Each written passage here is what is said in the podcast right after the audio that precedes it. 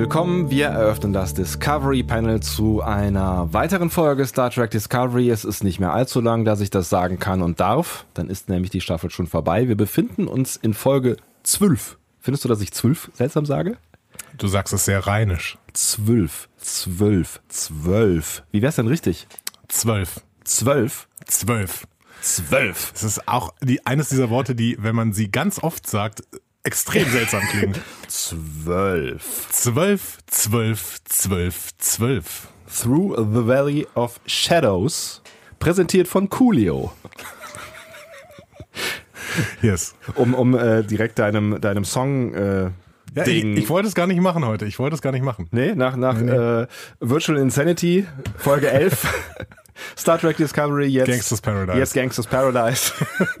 Passt ja irgendwie auch ein Stück weit. Natürlich. Ja, immer. Auf dem Panel heute. Andreas Dom. Und Sebastian Sonntag, schön, dass ihr mit dabei seid.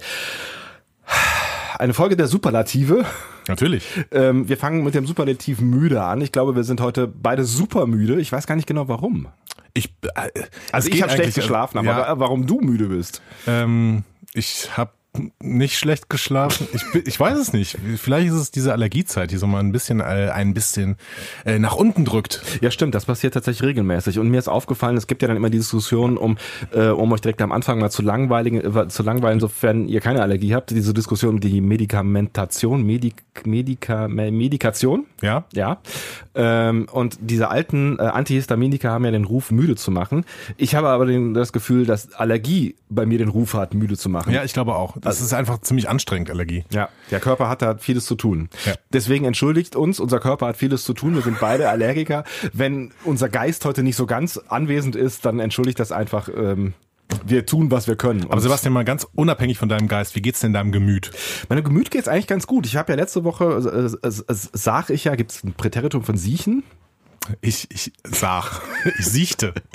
Ich siechte, es klingt aber auch rheinisch. Du siechtest dahin. Nee, siech, siechte klingt nicht rheinisch. Siehste klingt rheinisch. Ich, ich siechte zwölf Stunden am Tag vor mich hin äh, in äh, Krankheit.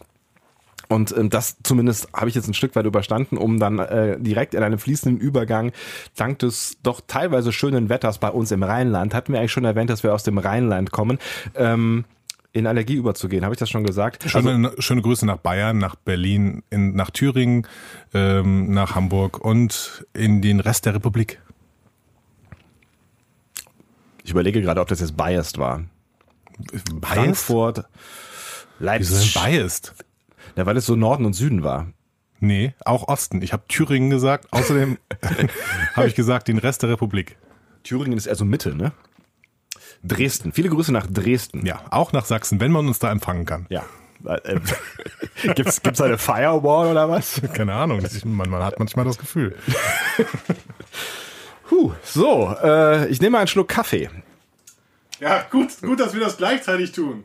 Schlauer, schlauer Moment. Ja, wenn du deinen Kaffee auch äh, vier Kilometer von deinem Mikro aufstellst.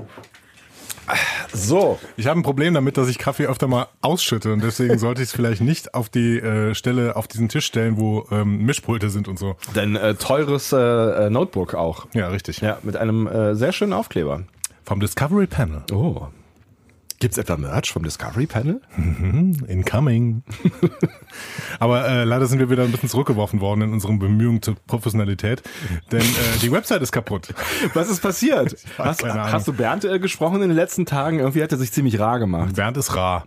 Ja, aber wo, wobei ich sagen muss, die Jungs vom Discovery Panel haben Bernd auch so ein bisschen gedisst, vielleicht auch ein bisschen zu Unrecht, vielleicht hätte ich mich dann auch ein bisschen zurückgezogen. Danke da an, äh, ich weiß nämlich nicht mehr genau, wer es war, äh, der sich hier für Bernd ähm, eingesetzt hat. Mehrere ja. Leute haben sich für Bernd eingesetzt im Internet. Aber irgendwer hat einen Hashtag erfunden.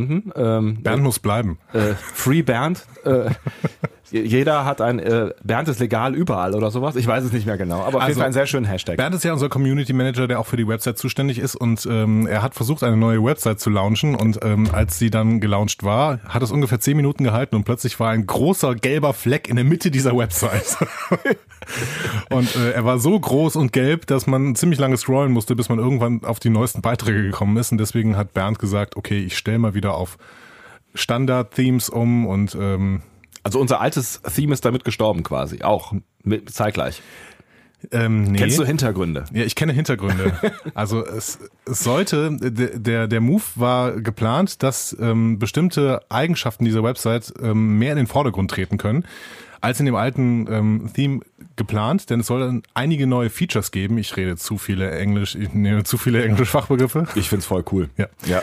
Und ähm, Nice. Das war mit dem alten Theme nicht so möglich und deswegen wollten wir ein neues Theme. Du kannst ja versuchen, das erstmal auf Deutsch zu sagen. Thema. Das, das neue, das äh, Internetseitenthema. Klingt total Ist, in, bescheuert. ist Internet eigentlich ein deutsches Wort? Ich glaube schon, ne? Ja. Zwischennetz. Das Zwischennetzseitenthema. Wie auch immer. Auf jeden Fall, ähm, äh, jetzt haben wir gerade eine Übergangslösung, die gar nicht mal so schlecht ist eigentlich mit diesem Standard-Theme. Das sieht gar nicht so schlimm aus. Findest du? Ja. Das ist wirklich das, das, das WordPress-Standard. ja, ich glaube von 2014 das. Ja, mein Gott. Also, es geht halt. genau, und dann äh, schrauben wir im Hintergrund wieder an neuen Lösungen und äh, irgendwann wird das äh, schön werden. Und ähm, genau, dann kann es eventuell auch ein paar neue Features geben. Ich frage mich immer, warum Bernd uns nicht fragt. Also ich meine, wir, wir sind ja beide wirklich Profis, was WordPress angeht. Ja. Der könnte uns ja einfach fragen. Ja, könnte er. Aber Ja. Er möchte uns halt die inhaltliche Arbeit überlassen. Ob das die richtige Aufteilung ist, weiß ich bis heute nicht. Aber Ich bin mir auch nicht sicher. Aber gut, inhaltliche Arbeit. There rings a bell. there rings a bell. Aber sollten wir vielleicht vorher etwas Feedback machen, mein lieber Sebastian? Warum eigentlich nicht? Weil das Feedback äh, ist, ähm, ist, ist wieder sehr intensiv gewesen. Man hat sich schon ein wenig abgearbeitet an der letzten Folge Virtual Insanity. Man kann wirklich sagen, das Feedback war ziemlich schlecht auf diese Folge. Ja. Und ihr habt euch eigentlich ein Stück weit über die Dinge auch aufgeregt, über die wir uns auch aufgeregt haben, auch wenn wir hinterher äh, das versucht haben, mit ähm, dem Mantel des äh, Unterhaltsamen zu vertuschen. Es ist ein seltsames Bild, was ich da aufgemacht habe. Ich bin mir auch nicht sicher, was du mit diesem Bild veranstalten möchtest, aber vielleicht gehen wir deswegen einfach mal über deine Äußerungen hinweg und äh, lesen vielleicht den ersten Feedback-Punkt vor. Denn es gibt auch, es gibt auch durchaus positive ähm, und hoffnungsvolle Blicke, aber der erste ist es halt nicht. Das ist ähm, nämlich von Steff Bauer S. Die, man muss, man muss vielleicht grundsätzlich erstmal metamäßig sagen, ihr habt euch relativ stark über diese Folge aufgeregt, aber ihr habt das alles sehr sachlich trotzdem getan und dafür, das rechne ich euch hoch an. Ja, also das finde ich eh, dass äh, diese meisten Diskussionen ähm, doch sehr, also nicht nur untereinander sachlich, das tut ihr eigentlich immer, aber auch ähm, was Star Trek angeht, sachlich geführt werden. Also da gibt's ja durchaus auch äh, den ein oder anderen äh, recht emotionalen Menschen im Netz, der da vielleicht auch ein bisschen mit Scheuklappen emotionsbedingt durch das Netz zieht und kommentiert. Exakt, das hat Steff Bauer S. nicht gemacht und äh, deswegen, ich lese jetzt nur ein ganz kleines Fragment von ihrer äh, Review quasi äh, vor ähm, und das klingt deswegen ein bisschen härter, als es eigentlich gemeint ist, denn sie hat ähm, uns nicht äh, explizit irgendwie für den für das, was wir in der Folge gesagt haben, kritisiert, aber an dieser Stelle hat sie klingt es so. Deswegen, das wollte ich nur vorschicken. Also sie sagt, ähm, und ihr müsst euch mal selbst zuhören, wie ihr bei verzweifelt nach, aber das ist doch jetzt Star Trek sucht. Und es sind doch letztlich nur Fragmente unter einem Berg von einem überladenen, total bescheuerten Geschichte. Und egal wie sie es auflösen, es bleibt überladen, kompliziert, verworren und außerdem, wer braucht denn bitte in Star Trek WTF-Momente? Also, what the fuck? Ähm, kein Mensch, nein, auch keine Neu-Trekkies. Ja, kann man, kann man natürlich drüber streiten, weil das ist ja so ein bisschen auch das Key-Feature oder so, also die, eigentlich schon das, das eher typische für diese neue Star Trek-Serie. Ne? Das ist ja, das haben sie ja von Anfang an gemacht. Und die What the fuck-Momente haben uns ja schon auch durchaus sehr viel Stoff zu Diskussionen gegeben, also vor allen Dingen, bevor sie dann stattfinden. Ja, aber ich habe das Gefühl, so sehr ist die zweite Staffel gar nicht auf What the fuck Momente ausgerichtet. Also ich habe ja, als hier der der Red Angel ähm, quasi enttarnt wurde, das war so einer, aber auf den hat ja auch die gesamte Staffel irgendwie hingearbeitet und es war auch klar, dass es einer wird, egal wer das jetzt ist. So. Ja, ja, klar, das ist so ein bisschen so wie, dass man wusste, mit Lorca stimmt halt irgendwas nicht und da wird es irgendwann einen What the fuck-Moment geben. Ja, aber das war tatsächlich ja einer, der wirklich, ähm, also der kam auch nicht aus der Kalten, das, da, da gebe ich dir recht, aber er, ähm, er war dann wirklich nochmal besonders stark angelegt Mhm. und das hat, hat man bei Gabriel Byrne mal im Prinzip nicht so gemacht. Nee, das stimmt. Aber ähm, was ja, ich, was ich halt also, finde, Keine Ahnung, Kalber war schon auch ein What the fuck-Moment. als, als, ja, stimmt, richtig, hast Ja. recht. Aber ich finde halt, ähm, wir suchen, ich, also ich muss zumindest nicht verzweifelt irgendwie nach Star Trek suchen. Ich finde, Star Trek blitzt einen aus jeder Pore dieser Serie entgegen. Und wenn ich das mal tatsächlich vergleiche mit, mit früheren Serien, da war auch schon ziemlich, ziemlich viel Schwachsinn irgendwie dabei. so. Und auch, und auch wirklich Mystery-Zeugs, gerade wenn ich die Klingonen-Stories angucke und sowas. Ähm, ich finde, Discovery macht das hier halt im neuen Gewand und deswegen fällt es ein bisschen mehr auf und außerdem analysieren wir es extrem detailliert und deswegen fällt es natürlich nochmal dreimal auf. Mhm. Ähm, aber grundsätzlich äh, bleibe ich dabei, ich habe hier eine sehr unterhaltsame Star Trek-Serie und das ist eine Star Trek-Serie und vielleicht haben wir teilweise nicht diese Unbeschwertheit, die andere Serien immer mal wieder gebracht haben, aber das hatte DS9 in der Staffel 5 und 6 auch relativ wenig. Und dann mhm. irgendwann musste man sogar das Holodeck einführen, um da irgendwie diese völlig traumatisierten Leute in, in einer Bar abhängen zu lassen, mhm. weil sie einfach nicht mehr konnten alle. Ähm, ja. Ja, und es ist, also ich finde tatsächlich auch, dass es in, in Staffel 2 jetzt nochmal zugenommen hat, was den Star Trek-Gehalt angeht, wo man in der ersten, der ersten Staffel ähm, schon hier und da drüber diskutieren konnte und wir das ja auch intensiv getan haben, dass da an einer, an einer anderen Stelle aneckt mit dem, was wir unter Star Trek verstehen. Aber gerade in Staffel 2, finde ich, ist es schon, schon sehr häufig in verschiedensten Variationen erkennbar. Wo ich Stefan aber auf jeden Fall recht geben muss, ist, dass die Geschichte deutlich zu kompliziert ist. Also das hätte man nicht, also vor allen Dingen hätte man diese, dieser Zeitfaktor, der einem wirklich nur Probleme macht, das war nicht so richtig nötig. Es war auch bei Enterprise ja nicht schon, schon so, nicht so richtig nötig, aber vielleicht ist das auch, vielleicht ist das auch wirklich die negative Seite davon, dass man hier in einer Zeit spielt, in der man nicht so viele ähm, universumsverändernde Sachen machen kann, weil darauf später dann eingegangen hätte werden müssen. Mhm. Und deswegen arbeitet man halt mit Zeitverwerfungen und irgendwelchen ähm, Zeitkollisionen oder sowas. Ja, wobei sie ja tatsächlich bisher sich noch nicht rausgeredet haben mit der Zeit. Ne? Also sie sind, sie, sie machen die ganze Zeit Dinge und noch äh, haben sie, haben sie ja nicht irgendwie den Reset-Button gedrückt. Noch. Dazu später mehr. Ja, ähm, ja, also mit, der, mit, mit dieser ganzen Zeitnummer, da bin ich mir auch nicht so ganz sicher, ob sie sich da einen großen Gefallen getan haben. Womit ich ja noch ein größeres Problem habe im Moment ist diese ganze Control-Geschichte, die jetzt auch in der Folge, auf die wir gleich zu sprechen kommen, nicht deutlich äh, einfacher wird. Also das Thema Daten ist, finde ich, e-, echt ein schwieriges Thema und ähm, das hat uns ja letzte Folge schon sehr stark beschäftigt. Das ist so, aber ich finde, sie bereiten hier relativ stark einen ähm, eine Lösung vor. Und das werde ich gleich in der Besprechung der Folge mehrfach anmerken, glaube ich. Ähm, wir gehen mal vielleicht weiter in dem Feedback. Ne? Ähm, der Sören ist nämlich etwas gutmütiger und hoffnungsvoller.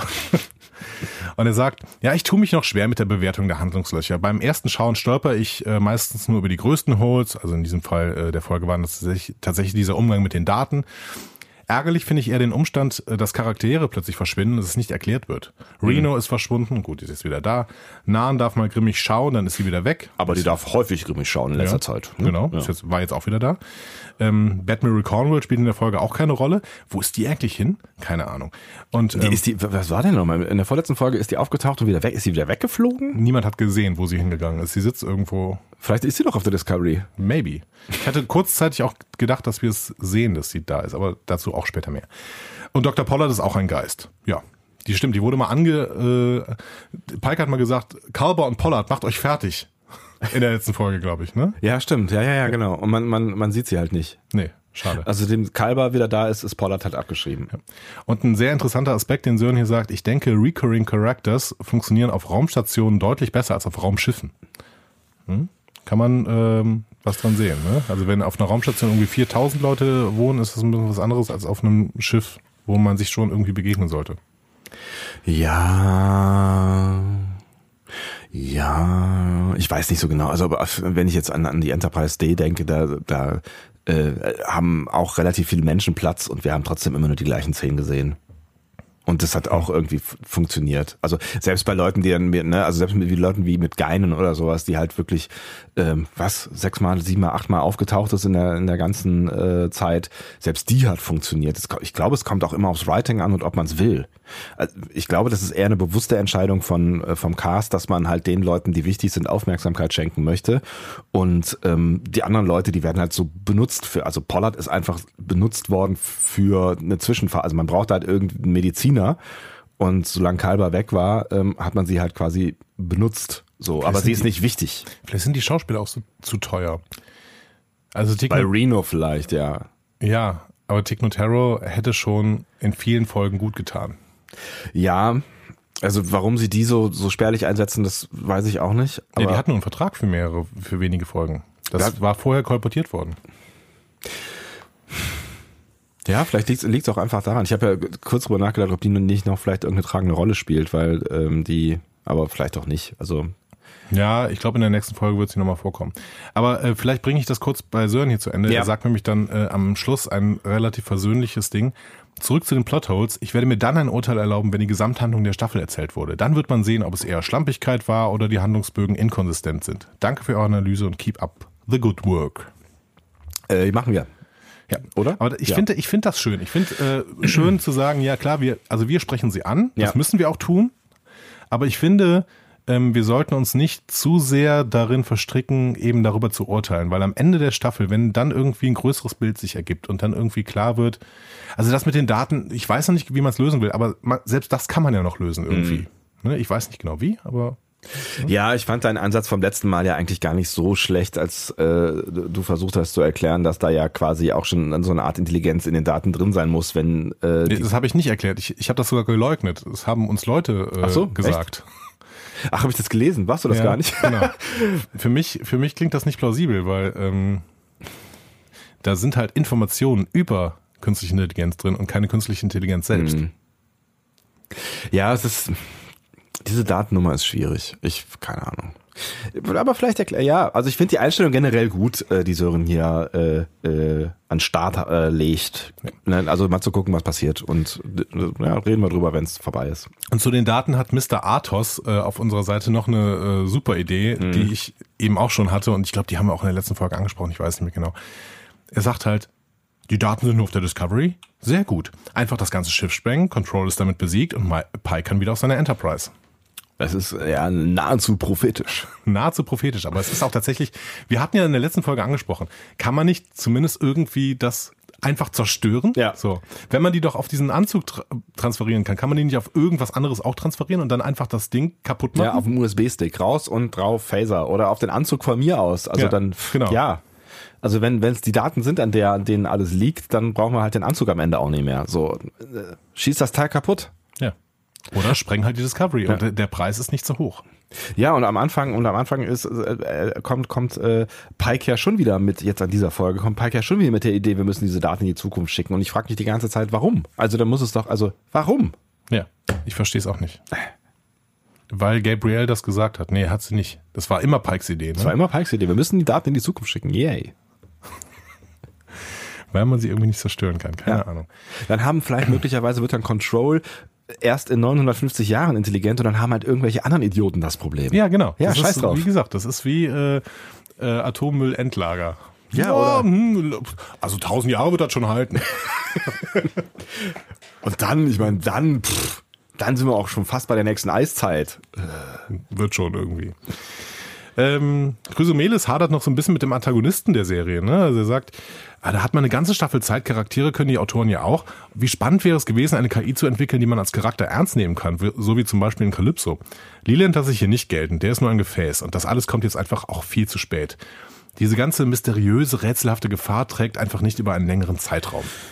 Ja, da haben wir wieder das Problem, wenn du halt irgendwie ähm, künstliche Intelligenzen oder äh, auch Kollektive. Ich wollte gerade sagen, ne? ich, ich finde, das ist das, das Borg-Problem. Das ist das ne? Borg-Problem, ne? Wenn du halt, wenn du am Ende halt solche nicht wirklich fassbaren Charaktere, die keine Charaktere sind, als Antagonisten einsetzt. Und was haben sie bei den Borg gemacht? Haben sie dann irgendwann die Borg-Queen eingeführt.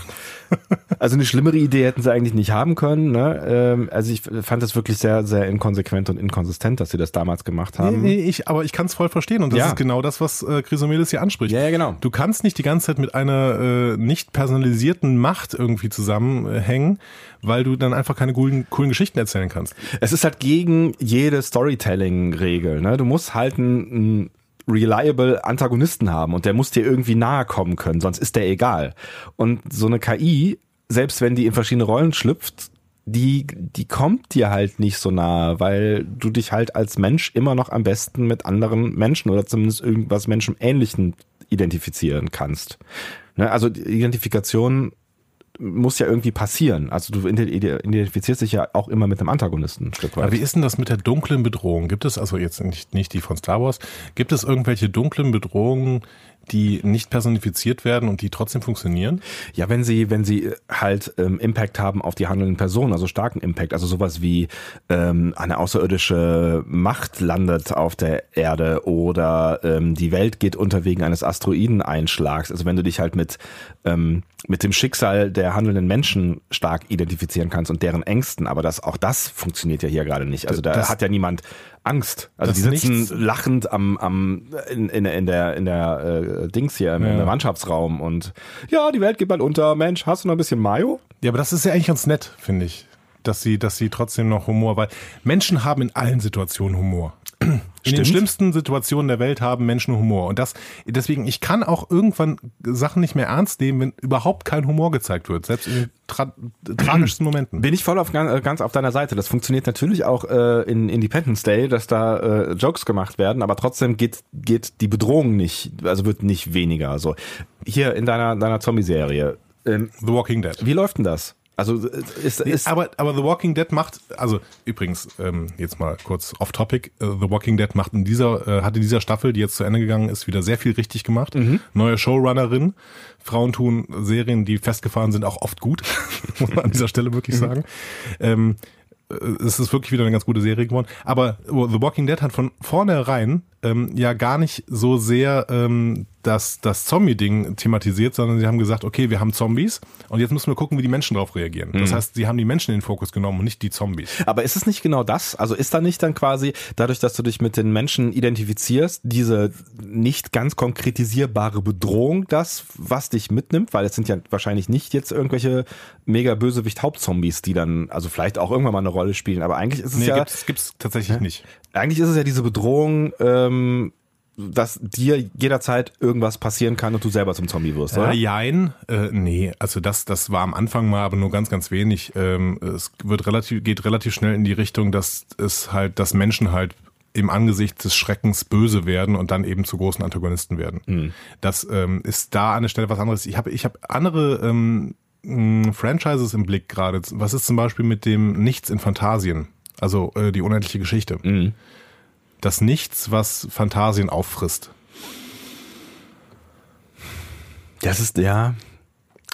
Aber als Antagonist hat das auch, also als Böse hat das nie so richtig gewirkt, oder? Ja, aber schon so, das ist, es ist schon eher sowas, was finde ich funktioniert, aber weil es, weil es eine extrem clevere Idee ist, also weil was, ne, also weil eine, eine Fantasieland quasi durch nichts aufgefressen wird. Das ist einfach so ein großes Bild, also auch so für mhm. die, dieses ganze Kindheits- und Erwachsenwerden und also ah, es ist ein, ein schwieriges Bild, aber auch da gibt's ja Antagonisten. Vielleicht, ich weiß nicht, ob das ist so ein bisschen, ich bin jetzt gerade wieder bei, bei, wenn wir bei Geschichten sind, bei, bei Momo und den grauen Männern und die Zeit und so, das ist ja so ein ähnliches Ding irgendwie, aber da gibt's ja dann zumindest die grauen Männer in, Eben. Äh, aber die, aber auch keine einzelnen Antagonisten, ne? Das sind, das ist ja auch so eine, so eine Gruppe von Leuten, die austauschbar sind. Da gibt es ja keine Einzel, wenn ich mich richtig erinnere. Ja, aber die kannst du personifizieren. Ähm, trotzdem, das ist ja wie die Agenten von Matrix, wo du dann irgendwie ja. Mr. Smith hast. Ähm, Mr. Anderson. Ja. Hm. Ich, ich finde einfach, also sagen wir es so, es sind die einfacheren Stories, wenn man einen personifizierbaren Gegner hat, wenn man mit dem auch ein bisschen relaten kann und es sind dann auch die besseren Bösewichte, ganz klar. Also wir hatten in unserer allerersten Folge im Prologbuch waren wir uns relativ einig, dass Gul Dukat wahrscheinlich der größte, beste, beste und größte Bösewicht ist, den äh, Star Trek je gesehen hat. Und warum? Ja, weil man mit dem mitfühlen kann. So, er ist, er zeigt nämlich, was bei einem Cardassianer ein, ein, ein äh, bemerkenswerter Kommentar ist, dass er, dass er viele menschliche Seiten hat. Ne? Ja. Also allein die Geschichte mit seiner Tochter und so weiter. Und es ist halt immer wieder so, dass du denkst, ja, du bist, du bist irgendwie eine arme Wurst oder ich kann nicht verstehen oder auch immer wieder die, die Hoffnung hast, jetzt hat er sich gedreht. Und immer dann, wenn er, wenn du gerade denkst, jetzt, jetzt sind wir, jetzt sind wir irgendwie zusammen auf einer Spur, kippt halt wieder komplett ins Gegenteil und wird dann halt wieder ein, echt fieses Arschloch so. Und das, das macht halt echt nachvollziehbar. Und ich glaube, das könnten wir ja eher mit Giorgio haben als mit Control. Weil ich finde, Giorgio gibt das, in den letzten Folgen gibt es, gibt das Giorgio ein bisschen mehr her. Voll, ja, ja. Ja. Also ich, genau, also George ist für mich gar keine so richtige Antagonistin mehr im Moment, weil ähm, ich eher das Gefühl habe, sie ist tendenziell auf unserer Seite. Und, und das ist doch super. Ja. Das ist perfekt, weil Genau. damit kann sie dich in dein Herz treffen. Und das wird sie tun, ich bin mir ganz sicher. das Ja. kann Control aber nicht tun. Nee, das kann er nicht. Nee, null. Ja. Control ist mir auch egal, wenn er, wenn er abgeschaltet wird. Ja. Um Giorgio wird's mir leid tun mittlerweile tatsächlich. Ja, Wir werden sehen. wir werden sehen. Wir werden sehen. Ah, das war eine schöne Feedback-Diskussion jetzt schon hier. Ja, Mensch. Komm Habe ich, hab ich, doch gedacht, heute, dass, hab ich doch gedacht, dass wir eine tolle Folge heute produzieren werden. Jetzt lob mal den äh, Abend nicht vor der Nacht. Wie heißt das? Den Tag nicht vor dem Abend oder den Morgen nicht vor Mittag. Oder das Licht nicht vor dem Schatten. Through the Valley of Shadows. Tal der Schatten. Heißt es so auf Deutsch? Ist auf Deutsch so übersetzt, ich weiß auch nicht genau warum. Äh, Ich habe jetzt mal den Bibelvers rausgesucht, auf den es sich tatsächlich bezieht. Es ist nicht Gangsters Paradise. Es ist ein bisschen schade, tatsächlich. Aber Gangsters Paradise bezieht sich tatsächlich auf die Bibel an der Stelle. Dementsprechend, das, äh, ja genau. Ähm, der Bibelvers ist aus Psalm 23, den kriegen ganz viele, ähm, ganz viele Firmlinge, zumindest im äh, katholischen äh, Raum, immer mal wieder irgendwie mit auf dem Weg, weil es so ein, so ein äh, Coming-of-Age-Psalm ist. Auch wenn ich gehe im finsteren Tal, ich fürchte kein Unheil, denn du bist bei mir, dein Stock, dein Stab, und sie trösten mich. ein Coming-of-Age-Psalm. Der Herrsmann hörte, mir wird da nichts mangeln. Das ist, dies, das ist Psalm 23, da Ah. kommt das irgendwann dann vor. Ähm, und auf der englischen Übersetzung in der King James Bibel ist es, Yeah, though I walk through the valley of the shadow of death, I will fear no evil, for thou art with me. Thy rod and thy staff, they comfort me. Wo kommt diese Stimme her? Wer ist der Typ? King James ist das. Nice. Ah, es ist, äh, Englisch ist einfach so viel besser. Ja, es, es klingt. Walk through the shell. Äh, boah, ich kann es aber auch nicht aussprechen. Ich krieg's, ich bin nicht, ich kann einfach Coolio nicht sein. Das ist ja auch eine Erkenntnis. Ja, das ist auch eine aber auch eine Erkenntnis. Ja, Erkenntnis. das ist Das ist eine wichtig, Erkenntnis. wichtig, Wer wichtig. kann schon Coolio sein? Was Coolio. ist aus Coolio eigentlich geworden? Ist bestimmt, keine Ahnung, ist der Zahnarzt? Ist bestimmt Zahnarzt. Warum sollte der Zahnarzt sein? Ich habe immer irgendwie ich im, Hinter, im Hinterkopf, dass Coolio Zahnarzt ist. Der hat ja immer diese lustigen Mützen mit diesen Wirbeln an, ne? Hatte der nicht Wirbeln in den Haaren? Ich weiß nicht. Ja, bestimmt auch. Ich bin mir sicher, dass Coolio heute Zahnarzt ist. Der heißt äh, in, im wahren Leben Artis Leon Ivy Jr. Und arbeitet heute als Schauspieler und Rapper steht hier. Und relativ alt. Äh, 1963 geboren. Das hätte ich gar nicht gedacht. Scroll, scroll, scroll, scroll. Damit ist er heute äh, mindestens ähm, 55. Das war mutig. Das hätte ich an einer Stelle nicht gemacht. Einen Satz anfangen, bevor man gekopfrechnet hat. Das ist alles, alles kein Problem. Im November 2017 wurde bekannt, dass Coolio der Vizepräsidentschaftskandidat von Der Zahnärztevereinigung? Sherry DeVille bei der Kandidatur für die US-Präsidentschaftswahl 2020 sein wird. Was? Von, von wem? Sherry DeVille. Sherry DeVille, Ist Sherry DeVille, ist das eine äh, aussichtsreiche Kandidatin? eine US-amerikanische Pornodarstellerin. Okay. Ja. Also sehr aussichtsreich. Im November 2007 gab DeVille ihre Kandidatur, Kandidatur für die US-Präsidentschaftswahl 2020 bekannt. Republikanisch? Wobei Coolio ihre Vizepräsidentschaftskandidat, ihre, ihr Vizepräsidentschaftskandidat sein soll. Okay. Ähm, Bestimmt republikanisch.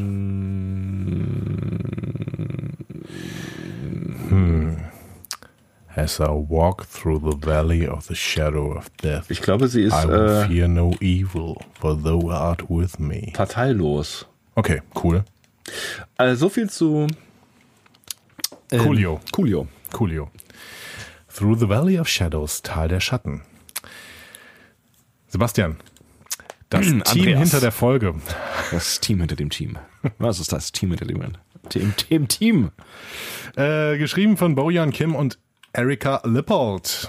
Beides Namen, die ich tatsächlich schon mal gehört habe und du wirst mir sagen, wo? In äh, Kontext von Star Trek Discovery. Ei! Sie sind nämlich äh, Teil des Writers Room und wir haben schon öfter über sie gesprochen tatsächlich. Äh, sie waren nämlich einerseits für das Halbstaffelfinale der letzten Folge, äh, äh, letzten Staffel verantwortlich. Into the Forest I Go. Ähm, beide haben übrigens vorher für Rain gearbeitet, das habe ich auch schon ein paar Mal gesagt. Ähm, und sie haben bis jetzt eigentlich nach dieser Into the Forest I Go Folge exklusiv für die Kelpiana Story gearbeitet. Denn die haben den Short Track gemacht und uh, The Sounds of Thunder. Ah, okay. Beide werden im Übrigen Showrunner für die Sektion 31 Serie sein. Passt ja irgendwie mit dem ganzen Sektion 31 Content heute. Ich frage mich aber ehrlich gesagt mittlerweile voll, wie diese Sektion 31 Serie aussehen wird. Also auf jeden Fall muss es da irgendwie sowas wie einen Neustart geben, weil ähm, die sind ja gerade irgendwie ganz schön äh, am Ende. Ja, tatsächlich. Ja. Seltsam. Ähm, und Regie hat, ähm, wie auch im Short Track und auch in The Sound of Thunder, Doug Aniokoski gemacht. Ja. Das heißt, ähm, man kann schon sagen, dass der, Bojan Kim und Erika Lippold, dass die so ein Team sind, Ja. die für Folgen eben zuständig sind. Ähm, der Auch hat aber in der letzten ähm, Staffel Lethe gemacht. Genau. Wobei man jetzt äh, sagen kann, dass diese Folge ja relativ äh, wenig mit Kelpianern zu tun hat. Tatsächlich. Ja. Aber dieses Team ist offensichtlich jetzt nicht nur noch für die Kelpianer zuständig. Sondern auch für alle anderen Spezies mit K. Uh, nicht so schlecht.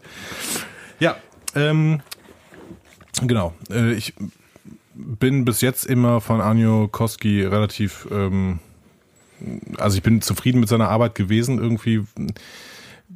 Ich finde nämlich, dass er grundsätzlich ein recht klassischer Regisseur ist, so, der jetzt nicht total viel spielt. Es gab wieder zwei, drei Lichtspiele in dieser äh, Folge, aber ansonsten finde ich, war das relativ konservativ gefilmt. Ja, würde ich auch sagen. Ja. Ja. Nahezu unaufgeregt. Genau. Und das gefällt mir eigentlich relativ gut. Dann sehen wir ein Previously On in der ersten Szene, wenn wir da mal reinsteigen wollen. Warum eigentlich nicht? Ähm, es wird das Thema rote Signale angesprochen. Dann haben wir Gabriel Burnhams Hinweis, die Daten der Sphäre möglichst schnell zu löschen und die Probleme damit und die Geschehnisse der letzten Folge rund um Control und Gab äh, Gabriel Burnhams Reise zurück in die Zukunft. Das sehen wir. Was wir in der letzten Folge offensichtlich falsch verstanden haben, dieser Zeitkristall im Anzug ist von Lila zerstört worden. Ja, das habe ich tatsächlich auch nicht verstanden, ja. Weil ähm, wir ja davon ausgegangen sind, dass sie jetzt eigentlich einfach wieder in den Anzug steigen kann und zurückkommen kann. Ja. Also Gabrielle. Da müssen wir sowieso gleich nochmal drüber reden, ob das nicht trotzdem möglich ist. Aber äh, grundsätzlich, ähm, also dieser äh, Zeitkristall ist zerstört. Das haben uns auch Leute im Feedback gesagt. Mhm. Das heißt aber im Klartext, dass ähm, Gabrielle samt Anzug ähm, jetzt in der Zukunft auf ihrem äh, Planeten gestrandet ist. Genau, die sitzt da jetzt mit so einem kaputten Ja. Anzug rum. was natürlich auch so ein bisschen die Storyline dieser Folge ähm, nötig macht. Also oder vielleicht auch Ja. nötiger macht, weil Ja. man sich ja sonst fragen kann, warum dieser ganze Quatsch. Ja. Trotzdem müssen wir da gleich noch drüber reden. Ja, die Frage kann man trotzdem stellen, ich weiß. also, die Frage kann man an vielen stellen, äh, ist auch egal. Wir gehen dann in die Folge, also in die richtige Folge rein. Burnham guckt sich gerade nochmal Logbücher von ihrer Mom an und äh, dann ruft ihre Ziehmutter per Holo-Anruf durch.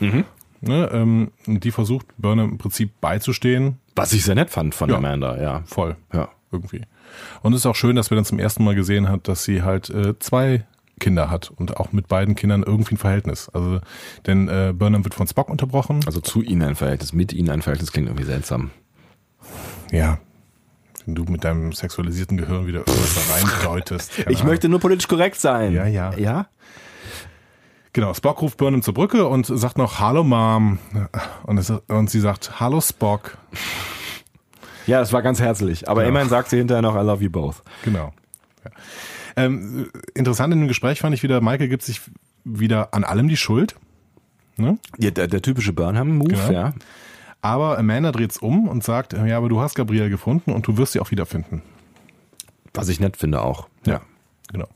Also du bist zwar verantwortlich für das, was passiert ist, aber du bist auch dafür verantwortlich, sie überhaupt erstmal gefunden zu haben. Das heißt, äh, alles gut. So. Ne?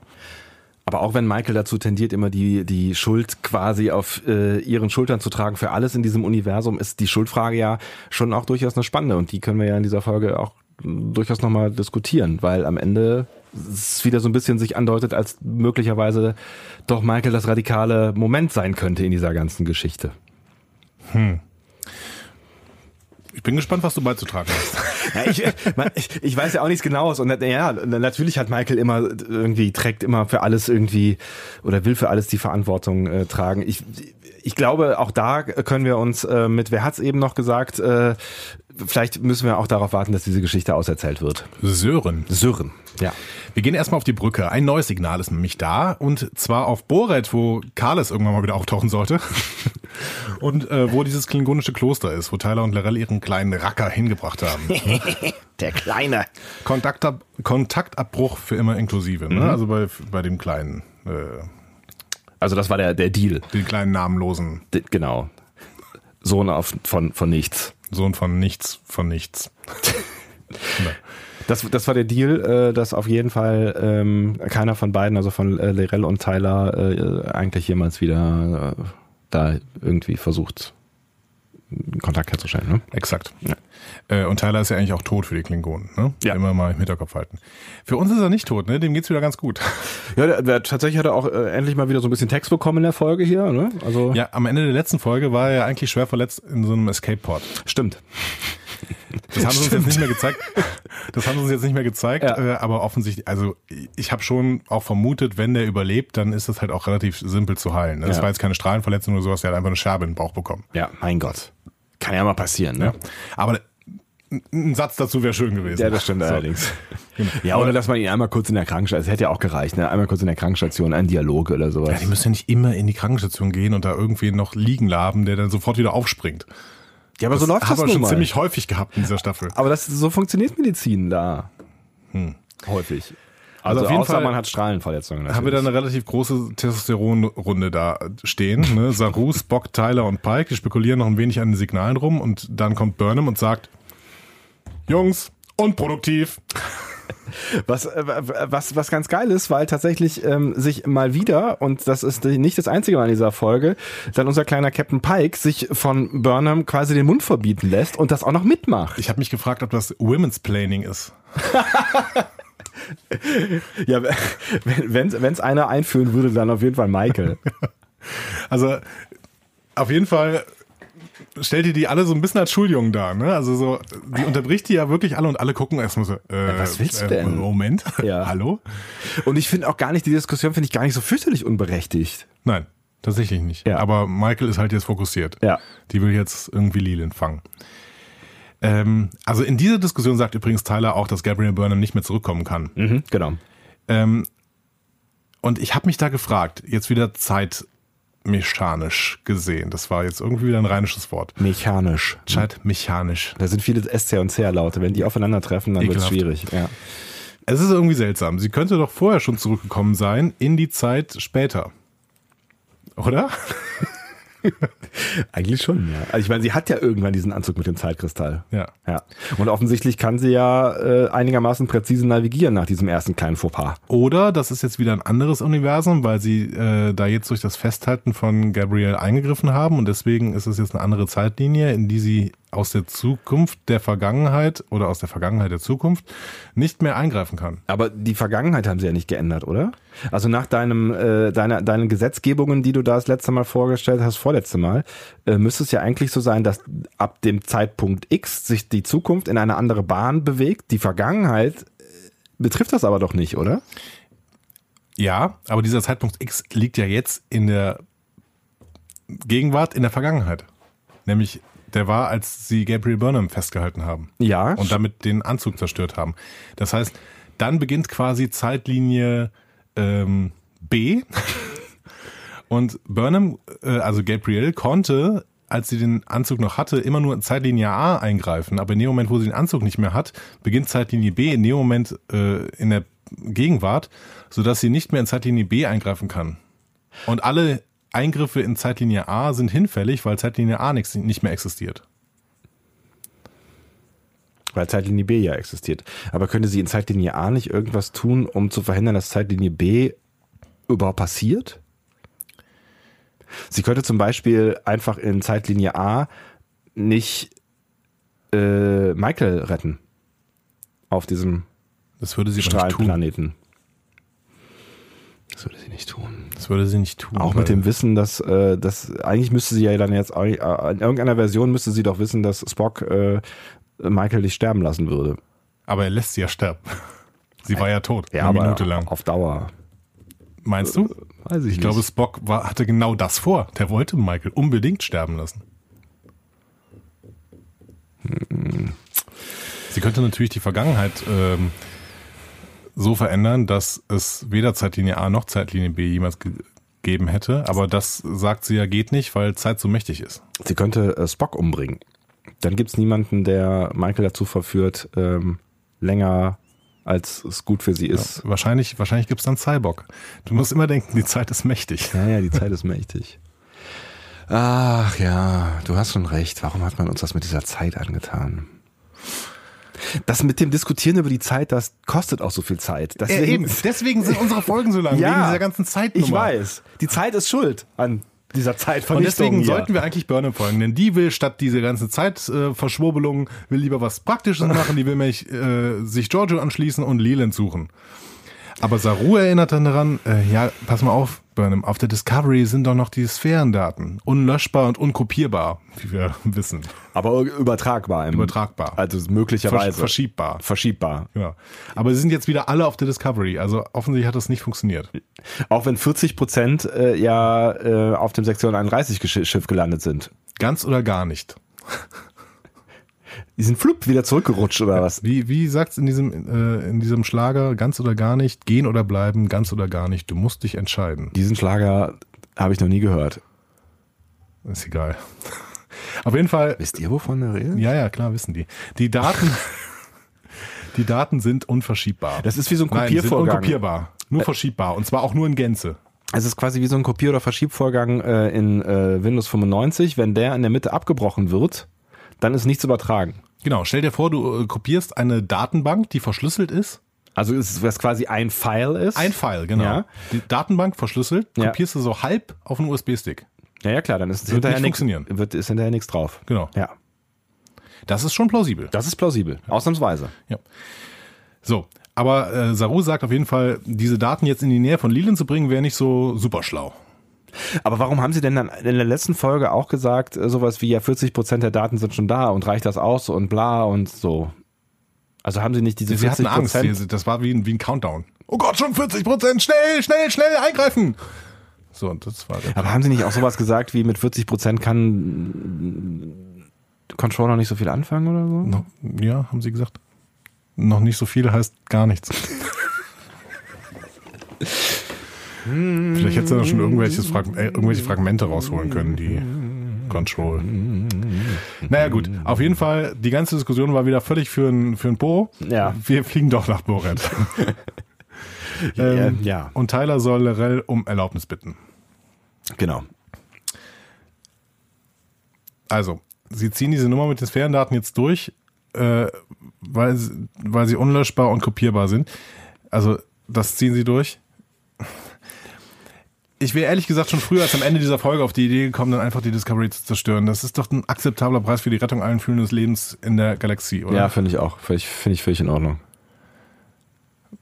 Ich, äh, ich raff's einfach nicht. Aber gut. Okay. Ja, vielleicht braucht man halt auch einen Moment. Also die sind ja alle in, in Hochbelastungssituationen Ja, und da denkt man vielleicht auch nicht so klar. In dem Moment, wo Saru sagt, ja hör mal, äh, mit der Discovery sollten wir aber nicht in Richtung Sektion 31 fliegen, weil die Discovery hat doch die Sphärendaten. Da hätte doch jemand sagen können, sag mal, wenn die Sphärendaten auch nur auf der Discovery sind, wir haben doch diesen Selbstzerstörungsmodus. Und wenn die Lösung die Löschung der Sphärendaten ist, warte mal. da ist doch, hm, da steckt irgendwas drin. Irgendwas steckt Komm, da Leute, drin. Leute, Leute. Denk denkt mal drüber nach, ja. Komm, Gehirn, Gehirn.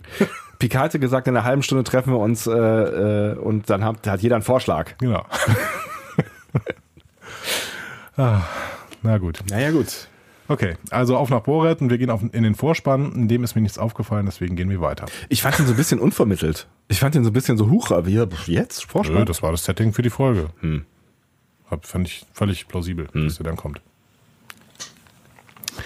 Was danach kommt, äh, irritiert mich viel mehr. Bitte. Sie kommen mit dem Sporenantrieb Ja! auf Boret an.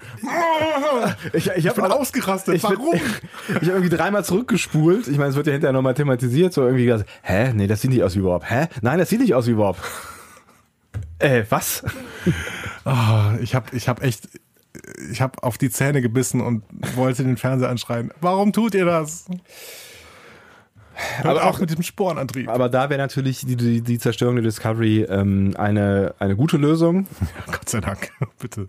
Ähm, genau, dann hätten wir, wären wir zumindest den Spornantrieb los, hätten vielleicht ein paar andere Probleme, aber dazu später mehr. Ja. Tyler ähm, empfängt in seiner Kabine Michael. Äh, da fand ich übrigens sehr schön. Man kann offensichtlich die Türen umprogrammieren, dass sie verschiedene Triggerwörter ha Worte haben. Also die, die mal sagen, in den meisten Fällen sagen sie herein. Ne? Ja, Come, oder? Also auf einer der Enterprise, Enterprise Ja, die haben sie auch genau. häufig Come gesagt. Tyler sagt Door. Ja, mein Gott, vielleicht ist das das Ursprungswort. Door. Ich finde, wenn man die umprogrammieren kann, dann hätte ich als, als äh, Halbklingone hätte ich mir einen Witz draus gemacht und hätte gesagt, Kabla.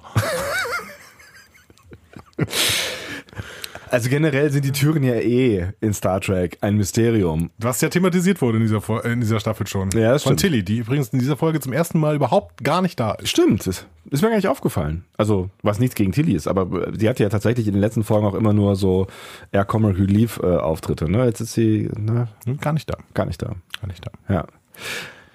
Ja, auf jeden Fall. Also, ne, man Was, kann ja, man was kann, würdest du als Wort nehmen? Tardigrade. irgendwas, irgendwas möglichst kompliziertes, ein, ein langes, ver, verschränktes, schwieriges Wort. Sozialversicherungsausweis, Nummer, Antrag. Wie heißt nochmal DNA, richtig? Des, de, de, Desoxyribonukleinsäure. Ja, das wäre doch ein schönes wäre Triggerwort. das, das wär ein schönes Triggerwort. Zitronensäurezyklus. Pudding. Pudding. Ich bin eher bei einfachen Worten. Arsch. Ah, irgendwann werden wir alle solche Türen haben. Die dann, die dann halt auch immer genau wissen, was angesagt ist, ne? Genau. Ja, die wissen, wann sie aufgehen und wann sie nicht aufgehen Ja, sollen. weil das halt die richtigen Triggerwords sind. Das kann man so programmieren. Hm. Deswegen kannte Burnham auch in der letzten Staffel alle äh, Codes von allen Türen. Die hat einfach diese, die hat das auswendig gelernt. Und die Türen sind ja auch empathische Wesen bei Star Trek. Weil die wissen ja, wann eine Unterhaltung zum Beispiel beendet ist. Ja. Wenn zwei Menschen vor einer Tür stehen und sich unterhalten, dann wartet die Tür so lange, bis die Unterhaltung vorbei ist und geht dann erst auf, wenn einer von beiden gehen will. Nein, weil die in dem Gespräch dann irgendwann das Triggerwort fallen lassen. Was wir natürlich nicht kennen. Genau. Ja. Zum Beispiel äh, auf der äh, in TNG war es öfter so. Tschö. Tschö. Wer hat dann in TNG was Tschö gesagt? Tschö war. Ne, das macht, es macht, es macht alles keinen äh, größeren Sinn. Aber Door ist auf jeden Fall. Door. Finde ich super. Ja. Ähm, auf Deutsch übrigens äh, adäquat übersetzt mit Tür. Auch so ängstlich? Ja. Tür. Ja, tatsächlich. Okay. Äh, Tyler erzählt Burnham von seinem bzw. Vox und Lorels Sohn auf Boret und sie reagiert sehr lieb, muss man sagen. Äh, äh, äh, hä? Hältst du das für eine adäquate emotionale Reaktion, wenn man Gefühle für jemanden hat? Ich weiß nicht, ich habe mich ehrlich gesagt darüber gefreut, weil ähm, sie hätte jetzt auch als crazy ex-girlfriend reagieren können. Ne? So, what? Du hast, du hast einen, du hast einen Sohn, von dem du mir nie erzählt hast, du Schwein, ich äh, verlasse Ja. dich für immer. Aber es, gibt, es gibt ja auch Wege dazwischen. Also man hätte ihr auch irgendwie ein, ein Unbehagen oder einen, kleine, einen kleinen Schmerz oder ein, irgendeine kleine Regung im Gesicht hätte da ja schon irgendwie. Also ich find's cool, dass sie, dass sie cool ist damit, aber ich fand's, ich fand's ein bisschen ähm, überraschend, dass sie so cool damit ist. Also ich fand es wirklich schön, ähm, weil in den letzten Folgen wurde auch immer wieder von ähm, Teilen der Reviews gesagt, dass wir es hier mit äh, Commander Cryham zu tun haben, die in jeder Folge mindestens eine halbe Stunde lang heult. Und In dieser einfach, nicht, ne? Nee, überhaupt Nee, mal, einfach mal verständnisvoll reagieren. Ja, Mist, ist alles doof gelaufen mit, deinem, mit deiner Doppelidentität, mit Lirel und mit mir und das war alles, alles doof und schade, dass du es alleine durchstehen musstest. Hier bin ich. Ja, sie, ja, ja, stimmt schon. Sie, sie, äh, ich glaube, sie versteht auch relativ schnell das Problem an der ganzen Nummer, äh, nachdem ähm, Tyler ihr die auch die Brisanz natürlich erklärt Ja. hat. Ähm, und wahrscheinlich hat sie auch verstanden, dass das vermutlich alles vor ihrer Zeit passiert ist. Ne? Ja, genau. Also was das vermutlich, also definitiv vor Ja, ihrer und Zeit sie passiert ist. antizipiert, was es dann für ihn für eine schlimme Nummer sein muss, das alles irgendwie alleine durchgestanden zu haben. Ja, und das kann sie am Ende. Also mitfühlen kann sie ja durchaus. Ne? Eben. Das hat sie das eine oder andere Mal ja durchaus bewiesen. Und sie hat in den letzten Folgen auch Tyler Unrecht getan mit ihrem Vorwurf, dass er für Sektion 31 arbeitet. Und ähm, vielleicht erkennt sie mehr und mehr auch, dass Tyler nicht so richtig die Wahl hatte, ehrlich gesagt. Hm. Also wo soll er hin? Ja. Genau, der kann nirgendwo hin Ja. und muss mit all seinen Problemen selber fertig werden. Was eine gute Grundlage dafür ist, dass die beiden sich ein bisschen annähern. Was sie, Ich ne? bin gespannt, was aus Tyler noch wird.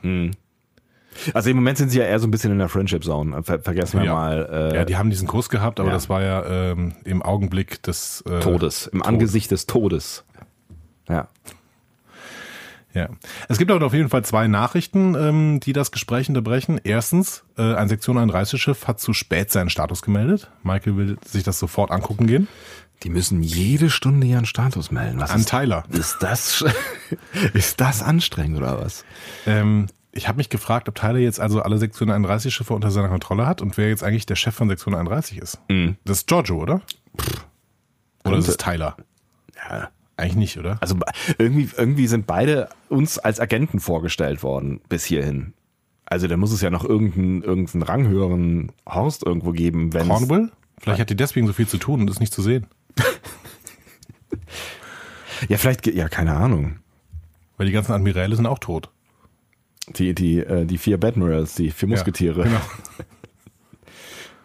Ja, ja, so, die, Surak und so. Ja, ja. Ist sie Surak? ich weiß nicht, so ungefähr. Hm. Ja, keine Ahnung. Also sie sind wahrscheinlich jetzt irgendwie, also offensichtlich äh, hat Control ja auch mehr Control über Sektion 31, als wir denken. Ähm, aber keine Ahnung. Aber müssen die, haben die das an Tyler gemeldet? Also Ja, oder an ein System, was Tyler auslesen kann. ich glaube, das eher. Ja, das kann sein. Ähm, wie auch immer, ich finde es ganz spannend, dass wir Giorgio in dieser Folge nicht erleben. Da äh, steckt noch irgendwas dahinter, habe ich das Gefühl. Hat zu tun. Ja. Die trifft sich mit Cornwall gerade. Die zweite Message ist, Lorelle ist mit ihrem D7 angekommen und Tyler muss da jetzt hin. Die 7 ist es ein Zitrön? D7 ist dieser Toss ähm, äh, Klingon Warbird, den sie ja bauen wollten in äh, Point of Light und der jetzt fertig ist offensichtlich und ich finde, der sieht ähm, toll aus. Ja, finde ich auch. Sieht toll aus, Ja. aber er sieht ein bisschen kleiner aus, als er in TOS angekündigt worden ist. Also in, in TOS ist er ungefähr so groß wie die Enterprise. Nee, Quatsch. In TOS ist er viel größer als die Enterprise. Und hier ist er so groß, ungefähr so groß wie die Discovery, die ungefähr so groß ist wie die Enterprise. Oder es war nur ein Perspektivenproblem. Optische Täuschung. Optische Täuschung. Ja. Weiß man nie so genau. Also es ist ja, je nach Einstellung ist auch äh, Burnham, wenn sie zusammen mit Tyler in einem Raum ist, plötzlich 1,20 Meter groß und Burnham 2,50 Meter. Also das ist ja auch, ist ja alles eine Frage der Perspektive, ne?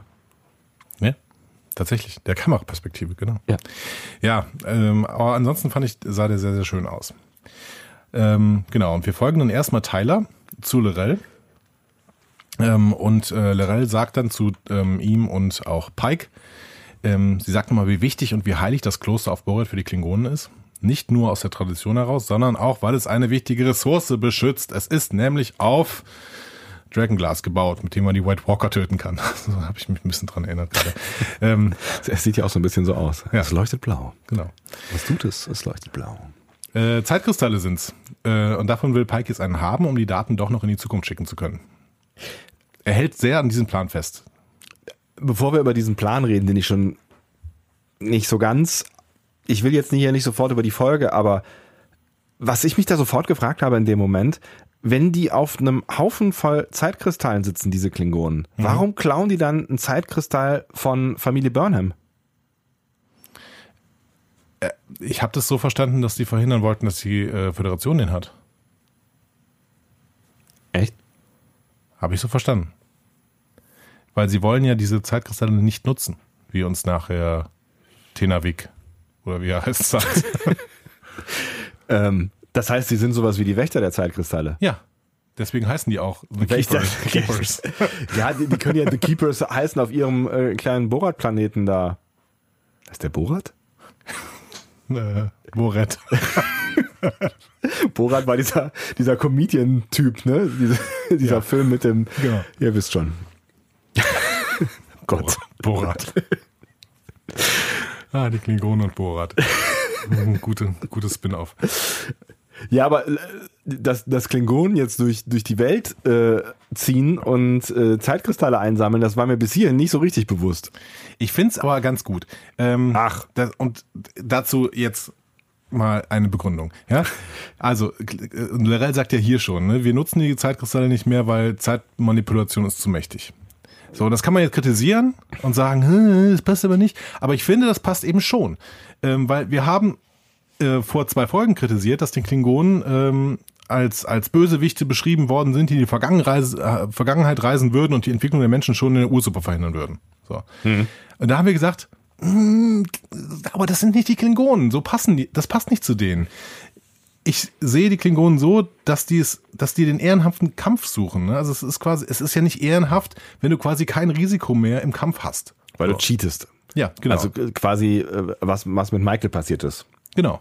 Und ähm, ein Klingone stellt sich in einem Kampf, den er auch verlieren könnte. Und ich glaube, das ist das Kriterium für einen ehrenhaften Kampf. Ein mhm. Kampf, den du auch verlieren kannst. Aber es nicht tust, weil du so super cool bist, aber nicht irgendwie, weil es per se nicht möglich, möglich, möglich ist. Gott, ist heute Rheinische Wochen heute hier.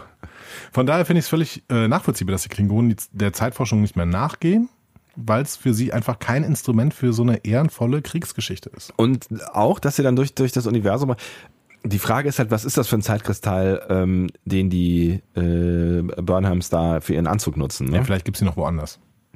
Nicht nur auf Boret. Nein, es könnte ja durchaus sein, dass es einer aus Boret ist und dass die sich quasi auf die Suche gemacht haben und den wieder. Aber das, das ist natürlich alles nicht gesagt worden. Das ist jetzt alles Interpretation. Das ist alles nicht gesagt worden, ne? Ja. Also bis hierhin musste man davon ausgehen, dass die Klingonen den Zeitkristall klauen, weil sie ihn selber benutzen wollten. Jetzt kann man interpretieren, dass möglicherweise sie Interesse daran haben, dass dieser Zeitkristall nicht benutzt wird und man kann natürlich auch weiter interpretieren, dass man äh, davon ausgeht, dass dieser Zeitkristall von Boret kommt.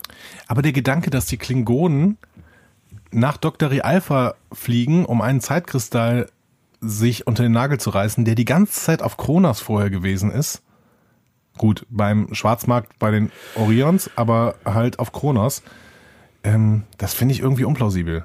Also wenn sie den Zeitkristall unbedingt hätten haben wollen, hätten sie den doch bestimmt irgendwo es kann doch sein, dass wer weiß, wie lange die Zeit dazwischen war. Ne? Es kann doch sein, dass, dass den irgendwer äh, gemobst hat und relativ schnell dann auf dem Schwarzmarkt angeboten hat und die Klingonen versucht haben, hinterherzukommen, aber der äh, so geschickt gewesen ist, der Händler, dass, dass er erstmal seine Spuren verwischt hat. Dann kamen die Burnhams schnell um die Ecke und haben das Ding gekauft. Oder Leland. Oder Leland, ach ja genau sowas, mhm. ja, Leland äh, um die Ecke und hat das Ding gekauft äh, und damit äh, war die Spur geklaut. Erstmal, äh, geklaut, stimmt. Sie haben ihn vom Schwarzmarkt geklaut. So war das ja, richtig. Ja, das macht die Situation natürlich nicht noch, also er ist ja doppelt geklaut worden. Vielleicht ist der Geheimdienst der Klingonen da nicht so schnell hinterhergekommen und dann erst irgendwann haben sie gecheckt, ah ja, okay, der ist jetzt irgendwie bei den Burnhams. Hm. Also das, das würde ich schon kaufen. Aber ich kann auf jeden Fall gut verstehen, dass die Klingonen Zeitkristalle bewachen und nicht wollen, dass die irgendwelchen unehrenhaften Völkern wie, keine Ahnung, den Romulanern beispielsweise in die Hände fallen. Hm.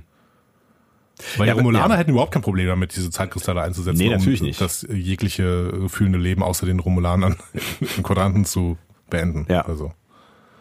Aber die, ja, die Erklärung, die ist schon okay. Also dieses, also vor allen Dingen auch mit der Geschichte, äh, die wir uns gerade jetzt zusammengereimt haben, kann ich das irgendwie ja, aber Lorel sagt ja wortwörtlich, also es ist nicht alles von uns zusammengereimt. Sie sagt wortwörtlich, wir nutzen die Zeitkristalle nicht mehr, weil die Zeitmanipulation zu mächtig ist.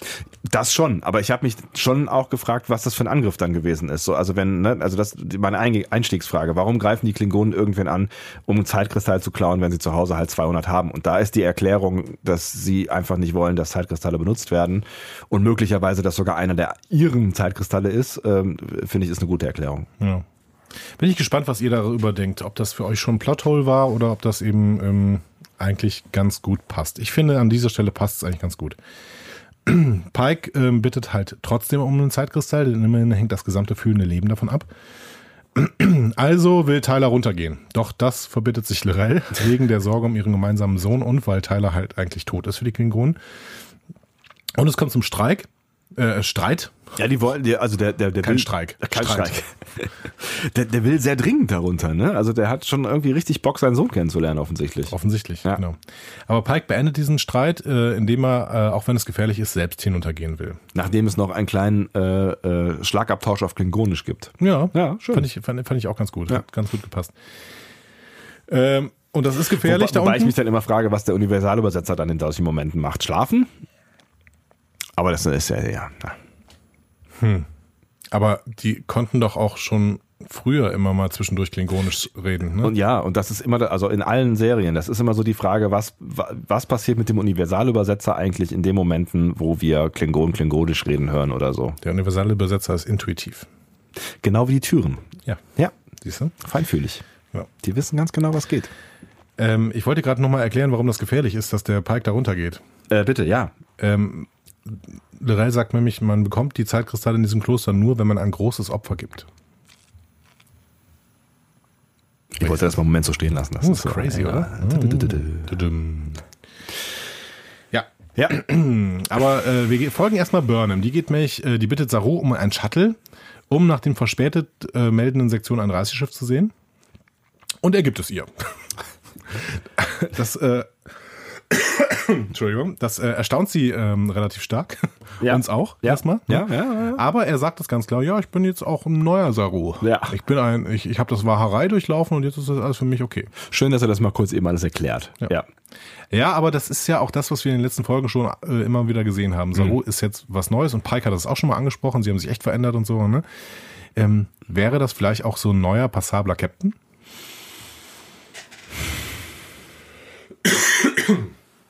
Ich weiß es nicht, ehrlich gesagt. Ich bin mir nicht, also da müssen sie, also sie versuchen es ja hier, Saru mit ein bisschen äh, neuem Inhalt zu füllen, aber wir sehen ehrlich gesagt im Moment gar nicht mal so viel von Saru. Ähm, da müssen sie vielleicht dann noch ein bisschen Aufbauarbeit leisten. Im Moment äh, weiß ich es noch nicht so genau. Weiß nicht. Ich weiß auch nicht, ob es irgendwie für irgendwas, wo wir eben mit Ident- Identifikation von Antagonisten äh, unterwegs gewesen sind, ob es nicht vielleicht auch ein Stück weit, ohne jetzt rassistisch wirken zu wollen, nicht vollständig unwichtig ist, dass der Captain eines Schiffes menschlich ist. Oder das ist schon zumindest. sehr rassistisch. Warum ja, das denn? Ja, weil wenn- man muss sich ja, man muss sich ja identifizieren auch ein Stück weit. Und ich weiß nicht, ob ich mich mit Saru so gut identif- identifizieren kann. Ja, vielleicht schon. Ach so, für dich jetzt. Ja, ja. Ich dachte für die Crew. Nee, ach, Quatsch. Nee, nee, für, als Zuschauer, weißt du? Ich weiß es nicht. Also das ist, ähm, ich, ich weiß nicht, ob das. Oh, das weiß ich nicht. Mit einem Vulkanier könnten wir auch leben. Mhm. Haben Aber wir gedacht, das wäre ein Vulkanier. Vulkanier ist ja aber auch. Äh, Das meinst du menschlicher als ein Kelpianer? ja, allein vom Aussehen. Okay. Ich weiß es nicht. Also kann man mal drüber nachdenken. Vielleicht auch nicht. Ich finde das Konzept ganz interessant, uns in jeder Folge irgendwie ein Neues hinzuschmeißen und dann äh, Ja. müssen die irgendwie auf den reagieren. Aber wir, wir dürfen ja auch nicht vergessen, dass immer noch auf Vulkan äh, bei einem Teechen irgendwo in irgendeiner Ecke der Captain sitzt, den man eigentlich abholen wollte, ne? Wir werden sehen, was passiert. ähm, er gibt ihr noch auf dem Weg äh, einen Rat, also Saru Burnham. Sie soll sich äh, ihre Urteilsfähigkeit nicht von ihren Grafü Gefühlen kaputt machen lassen. Ja, Spork. Saru ist aber auch jemand, der das ganz gut sagen kann Ja. eigentlich. Ja. Aber äh, ja. Und dann gehen wir zu Pike. Der geht äh, äh, in Boret ähm, so einen Berg hoch und öffnet dann die Pforten des Klosters. Reinbeam ist offenbar nicht. Nee. Äh, und die, die Pforten scheinen ähm, sch- schwieriger zu öffnen sein, als sie aussehen, weil ich dachte, es wird eine riesige Stahltür, die er da versucht mit Manneskraft aufzumachen und sie ist dann doch recht dünn so. Naja, gut. Aber eine sehr unwirtliche Gegend da auf dem Planeten. Ne? Also wir haben, wir haben relativ viel Lava, aber auch Schnee. Ja. Ich bin mir nicht ganz sicher, ob es im Vulkanplaneten, wo es überall Lava äh, rumläuft, äh, schneien kann. Bestimmt. Ich habe erst gedacht, es wäre vielleicht so ein bisschen, es, es wäre so Asche. Mhm. Ja, es aber ist schon Schnee. Es ne? ist Schnee. Ja. Ähm, ihm ist kalt. Ja, aber es kann ja trotz, also ne, Lava, also der Planet, also auch unsere, unser Planet ist ja aus flüssiger Lava und es kann trotzdem schneien. Es gibt auch Eiszeiten oder gab auch Eiszeiten auf diesem Planeten hier. Könnte es sein, dass wir einen Vulkan haben und da schneit es drauf? Ich glaube schon. Ich glaube das nicht. Ich glaube, Lava ist- ist, einfach zu heiß. Die Frage ist halt, was das ähm, die, die, die, die heiße Luft mit mit äh, dem mit Wolken und dem Wetter oben drüber macht. So, ne? I don't know. Jetzt bräuchten wir einen Meteorologen. Hm. Das Wort haben wir mehrfach geübt. Ja. Am Anfang der Folge. Am Anfang wir wussten, dass wir irgendwann über die Meteorologen sprechen. Ja. Ja gut, Pike wird sofort ähm, von den Timekeepers begrüßt, genauer gesagt von Tenavik, dem Anführer de, der Timekeepers. Klar. Und der wird schon wieder von Kenneth Mitchell gespielt übrigens. Ach. Diesmal ist es auch ein bisschen deutlicher zu sehen, weil er mit weniger Maske ausgestattet ist. Ähm, Während wir haben gar nicht über Lirel gesprochen, während Lirel irgendwie äh, jede Folge anders aussieht. ja, so ein bisschen, ne? Also die, die verändert sich tatsächlich. Die hat auch eine neue Hautfarbe jetzt. Ja. Also sie ist so über braun, gelblich in Richtung blau-grünlich jetzt. Ja.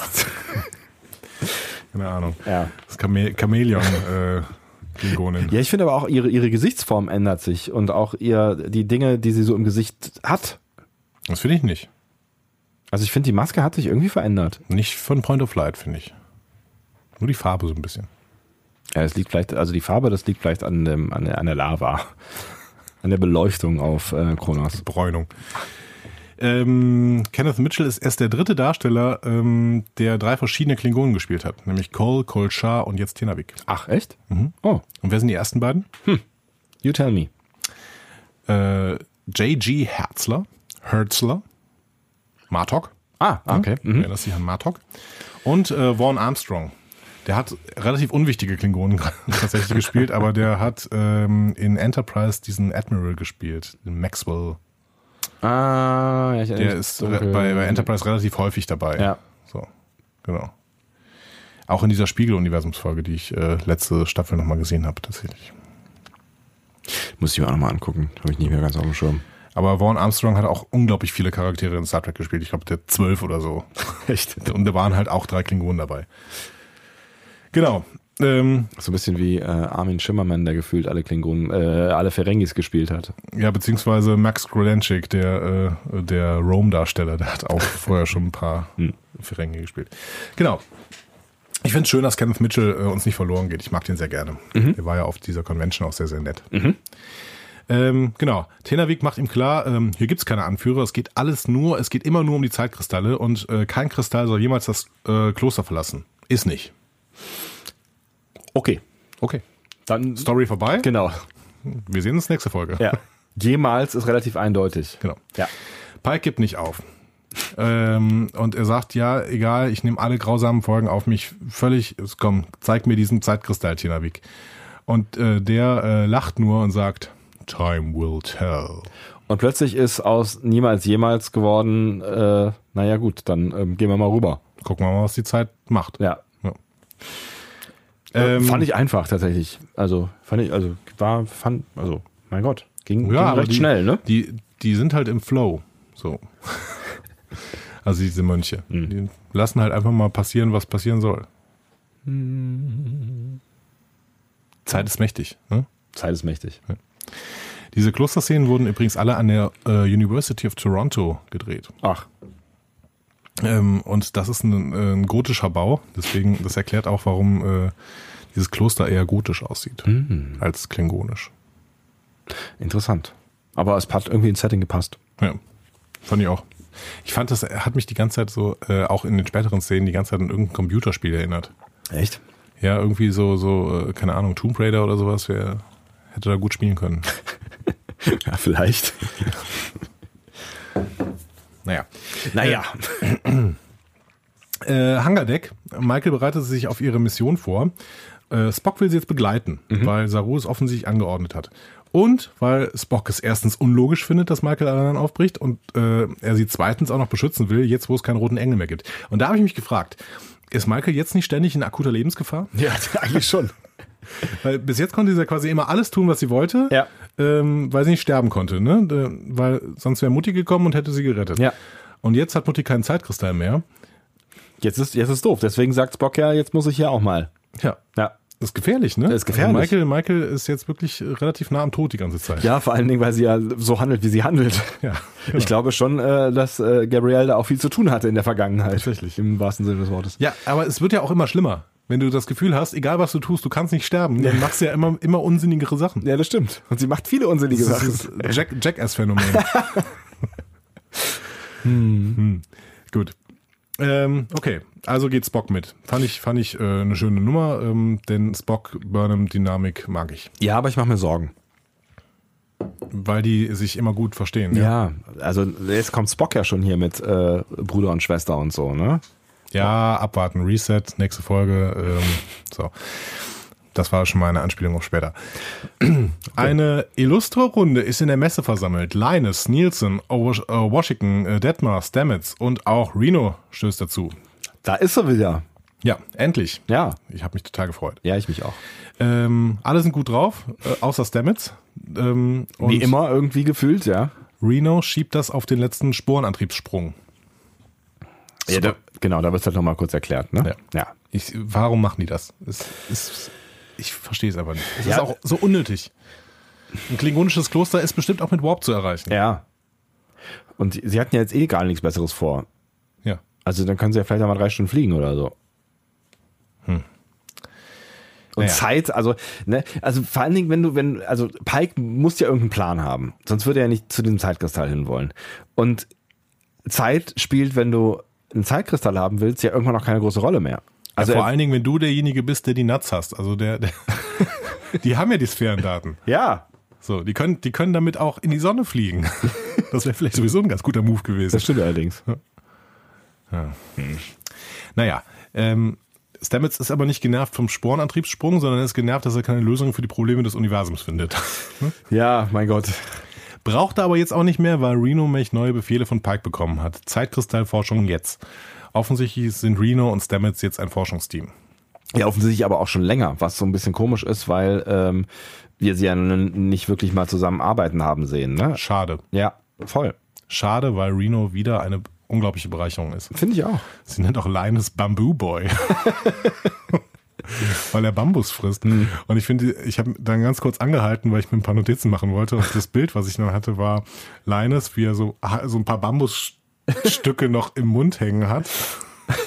Aber er kann sprechen. Er kann sprechen. Ja, wer hätte das gedacht? Konnte er auch beim letzten Mal. Ja? Ja, ja. Als er erzählt hat, dass er so eine. Ähm, Ja, aber auf, auf äh, Dingsbums sich. Nein, er sagt, er sagt in dieser Folge, in der der universale Besetzerkurs ausfällt, mit den Sphären. Oh, du hast recht. Overford Sharon. Da sagt Ja. er irgendwie, ja, ähm, der, der universale Besetzer hat irgendwie Probleme, mich zu übersetzen. Weil diese Klicklauten sind doof und so. Ja, stimmt, du hast recht. Habe ich verdrängt. Sorry. Und dann spielen sie das Janus-Wortspiel. Also Reno und Linus. Also sie spielen das offensichtlich schon länger. Ja, Ja. super. Meine Radioschüler haben mal irgendwann einen Beitrag zu Janus-Wörtern gemacht. Die haben total tolle Beispiele für Janus-Wörter gefunden. Hast du eins? Äh, umfahren. Umfahren. Es sind Gegensatzpaare, ne? Es, genau, es ist ein Wort, was gleichzeitig sein eigener Gegensatz ist. Also umfahren und umfahren. Also du kannst etwas umfahren oder du kannst es umfahren. Ah. Ich hatte bis dahin gedacht, es, es geht darum, dass quasi in der Wortbedeutung Gegensätze stecken müssen. Ja. Also nein, also aber es gibt dann zwei Wortbedeutungen. Also dass in einem Wort quasi zwei Worte sind, die gegenteilig sind. Genau. Sowas wie upside down oder sowas. Mm, nein. Nein, nein. Es geht, es geht tatsächlich um ein Wort, was gleichzeitig sein eigenes Gegenteil bedeutet. Anderes An Oversight ist in diesem Fall das Beispiel. Ne? Genau, Oversight, ne? eine Übersicht. Ne? Also über, übersehen ist es auch im Deutschen. Ne? Ein, äh, man kann etwas übersehen, äh, indem man es überblickt quasi. Oh, ja. Oder man kann es Übersehen, übersehen. ja. Man, ja, genau. Total toll, diese Januswörter. Meine, meine Schüler hatten noch ein super gutes gefunden und haben dann auch ein Interview mit einem, äh, äh, mit einem Physiklehrer gemacht. Mhm. Quantensprung nämlich. Quantensprung. Ein Quantensprung ist in der Wissenschaft sowas Weltveränderndes, ne? Ja. so äh, riesig, Riesig, neu. ja, ja, genau. Aber ein Quantensprung ist eigentlich das kleinste äh, anzunehmende, der kleinste anzunehmende Abstand irgendwie. Ja, lustig, ja. Ja, tolles Spiel. Können wir, können wir auch weitermachen mit. Aber es ist auch ganz schön anspruchsvoll. Also das ist jetzt nicht irgendwie was, wo du neben einem, mit einem Bier auf einer Couch sitzt und du dann ein Wort nach dem anderen raushauen musst. Da muss man einen Moment drüber nachdenken. Ne? Ja, aber deswegen äh, ist das ein gutes Spiel, was man lange, langfristig spielen kann. Ja. Offensichtlich haben die auch kein Internet mehr, aber man findet im Internet Listen von Januswörtern. Was ist eigentlich mit dem Internet? Das spielt eigentlich echt keine Rolle in Star Nee, Trek, ne? Tatsächlich nicht. Also in den alten Folgen logischerweise nicht, weil da gab es das Internet noch nicht, aber ähm, naja, spätestens äh, bei Enterprise hätte man das, das Internet ja auch schon mal thematisieren können. Aber Ne? die sind ja auch in der Post-Privacy-Area, das heißt, die haben einfach Netzwerken, Netzwerke für alles. Sie brauchen Ära. kein Internet mehr. Nein? Ä- Ära. Aria. Aria, Aria, Aria. Stark. Ähm, hast heute irgendwie sowas mit Game of Thrones, Game of ne? Thrones irgendwas, da äh. Anspielungscount Ja. steht bei zwei. Ich freue mich schon, es sind- es ist noch eine Woche. Da kommt die neue Folge, äh, Staffel? Ja. Ah, ich habe ja noch keine gesehen, das sage ich jedes Mal an dieser Stelle. Das ist total schlecht von Ich, dir. ich lese immer noch, ne? Lesen ist gut. Ja, lesen, ist Lesen- gut, lesen aber bildet. George R. R. Martin ist halt auch, wird halt auch niemals fertig. Ja, vor allen Dingen Er wird ist, vorher sterben. ja, die Serie ist ja schneller als, als, äh, als alles andere. Ja. ja. Gut. Ähm, als äh, Kalber reinkommt, provoziert das Reno zu einem Spruch gegenüber Stamets und der flüchtet dann. Ziemlich schnell. Ja. Und die, ich muss sagen, ich mag diese Szene sehr. Insgesamt. Ich finde, also du hast ja am Anfang kritisiert, dass die irgendwie so gute Laune haben im Angesicht des Schreckens. Ich sage, ich will mehr davon. Ich will relaten. Ich will ähm, Crewgefühl. Crewgefühl. Ich will aber vor allen Dingen auch, ähm, dass jeder von denen irgendwie eine, eine dramatische Story bekommen kann, bei der man da nachvollziehen kann. Äh, weil wir haben bei, die man nachvollziehen kann. Mhm. Äh, wir haben bei, bei Ariam irgendwie ähm, kritisiert, dass das quasi in einer Folge gemacht wurde, Ja. die gesamte Backstory. Ja. Und jetzt haben wir hier Linus als Bamboo Boy schon eingeführt und der kann jetzt irgendwann, äh, keine Ahnung, noch ein paar Bemerkungen und sowas und er ist bereit für eine Dramageschichte. Super. Ja, also ich weiß, was du meinst und ich fand's, ich fand's was, also ich find's immer schön, wenn man so ein bisschen Hintergrund sieht und wenn man so ein bisschen Crew sieht, auf jeden Fall und auch äh, in einer Folge, die ja doch sonst sehr düster ist, muss man sagen. Ja. Ne? Also war das schon auch irgendwie ein, ein ganz guter Move, diese Szene mit reinzubringen. Aber ich habe das ja eben auch aus anderen Gründen äh, gesagt. Ne? Aber auch ganz viel an dieser Szene fand ich toll. Auch, dass Kalber offensichtlich nicht nur Stamets hat, mit dem er redet, sondern der, der trifft sich mit irgendeinem Typen hinten in, in ganz anderen Ecke, in einer ganz anderen Ecke der Mensa. Genau, der hat, der hat eine andere, andere äh, Peer Group mittlerweile. Ja. Der Mann mit dem riesen Kopf scheint irgendwie ein Buddy zu sein. Da muss man mal überlegen, welche Spezies das eigentlich ist. Diese unfassbar große Kopfspezies. Passen die eigentlich durch Türen? Der passt durch Türen, aber Knapp, oder? Es ist knapp. ja, das Problem ist, dass, also dieser Kopf muss relativ hohl sein, weil ansonsten wäre der viel zu schwer, dann würde der auf den Boden fallen. Oder er hat unfassbare Halsmuskeln. Ja, keine Ahnung. Sehr seltsam. Nee, aber tatsächlich. Also ich finde, ähm, also DS9 ist ja weiterhin meine Lieblings-Star Trek-Serie und ähm, gerade auch, weil die so kleine soapige Szenen immer selbst im Ange, in, selbst in Weltuntergangsszenarien hatten. So, und das, Ja. ähm, das finde ich halt einfach stark. Das ist, nein, generell ist das ja auch in Ordnung und es ist ja auch ein sehr diffuses Weltuntergangsszenario, muss man dazu sagen. Wir Ja. haben ja eben im Kontext äh, von Bedrohungen, die nicht greifbar, aber irgendwas Fühlbares in den Protagonisten, die wir haben, machen, gesprochen. War dieser Satz korrekt zu Ende gebracht? Ich weiß nicht. Irgendwas war drin. Irgendwas war drin, vielleicht auch Inhalt. Ähm, sucht euch was raus. Und äh, das, das funktioniert, finde ich halt damit, also da, also ich, andersrum. Daran merkt man, dass Control vielleicht auch nicht so richtig funktioniert als Bedrohung und auch nicht die Aussicht, dass das ganze Leben vollständig ausgelöscht wird, weil also es liegt so eine Bedrohungslage diffus über der Szene, die durch Stamets verbalisiert wird, aber sie ist jetzt irgendwie nicht so richtig greifbar. Also es ist keine Wir werden alle untergehen Stimmung so richtig. Ja, aber das ist ja gut. Das ist für uns nicht Genau. fühlbar und Ja. für die auch nicht greifbar. Ja, Schön. Ja, völlig in Ordnung. Ja. ja. Okay, dann gehen wir mal wieder zurück auf Borat. Ähm, Tenavik stellt sich da Pike äh, als der Sohn von Work vor. Moment mal. Wir gucken ihn an und denken so, hm, du müsstest ungefähr mindestens 20 Jahre jünger sein, Ja. eher 30. Ähm, offensichtlich geht das wegen den Zeitkristallen, weil diese überzeitlich sind und es in ihrer Präsenz keine lineare Zeit gibt. Und günstigerweise zeigt man uns dann direkt im Hintergrund ein kleines Bäumchen, was äh, von äh, quasi Einpflanzung zu, äh, naja, schon ordentlich ein Baum, Das war ein Olivenbaum, oder? Ja. Ich meine, das war ein Olivenbaum. bibl biblisch und so. Ich, keine Ahnung, biblisch, aber es war auf, ich habe auf jeden Fall das Gefühl gehabt, dass es ein Olivenbaum War es ein biblischer Olivenbaum? Was, was ist dein Gefühl, Andi? Es war ein Olivenbaum. Ich meine, es war ein Olivenbaum. Auf jeden Fall wächst er innerhalb von Sekunden. Ja. Und da, damit wollte man uns, glaube ich, dann bildhaft klar machen, dass auch Klingonen innerhalb von Sekunden wachsen können. Die Frage ist halt, ob die auch ein sehr kurzes Leben haben, je nachdem, wo sie sich da aufhalten. Da müssen sie ja aufpassen, wenn sie zu nah an so einen Zeitkristall gera- geraten, sind sie alle alt tot. Aber das ist, glaube ich, nicht das Problem. Also ich glaube, sie sind nicht, nicht, dass die Zeitkristalle einfach die Zeit schneller ablaufen lassen, sondern dass sie einfach überzeitlich sind. Das heißt, sie können steuern, äh, ob sie alt werden oder wie alt sie werden oder was. Ich glaube halt, dieser Tenavik wird immer in diesem Alter da sein. Die sahen ja auch alle gleich alt aus. Ja, stimmt. Also die suchen sich so quasi so Best of 30, so ein bisschen, werden 32 und machen dann da, locken, locken da ein. Ja, das ist ja auch wieder ein biblisches Alter, also 33 wäre es eigentlich. Tatsächlich? Ist, das, ist da Jesus gestorben? Ja. Echt? Ja. Ach, was du das weißt. Ja. Dann hast du Studiert. studiert. Ja. Auch das haben wir vorher geübt. Ist aber ähm, auch äh, historisch äußerst fragwürdig, wie alt er geworden ist. Das ist aber egal. Ähm, Ich finde, damit haben die Zeitkristalle einen ähnlichen Status wie die Wurmlochwesen. Die Zeitkristallwächter. Nein, die Zeitkristalle. Ach so, Weil die Zeitkristalle sind über, äh, zeitlich. überzeitlich, nicht die Zeitwächter. Auch, oder? Nein. Hast du gerade gesagt, die Zeitwächter sind auch überzeitlich? Nein, nur die Zeitkristalle. Und die Zeitwächter sind in ihrer ähm, Gegenwart eben, äh, ist, ist die Zeit nicht mehr linear.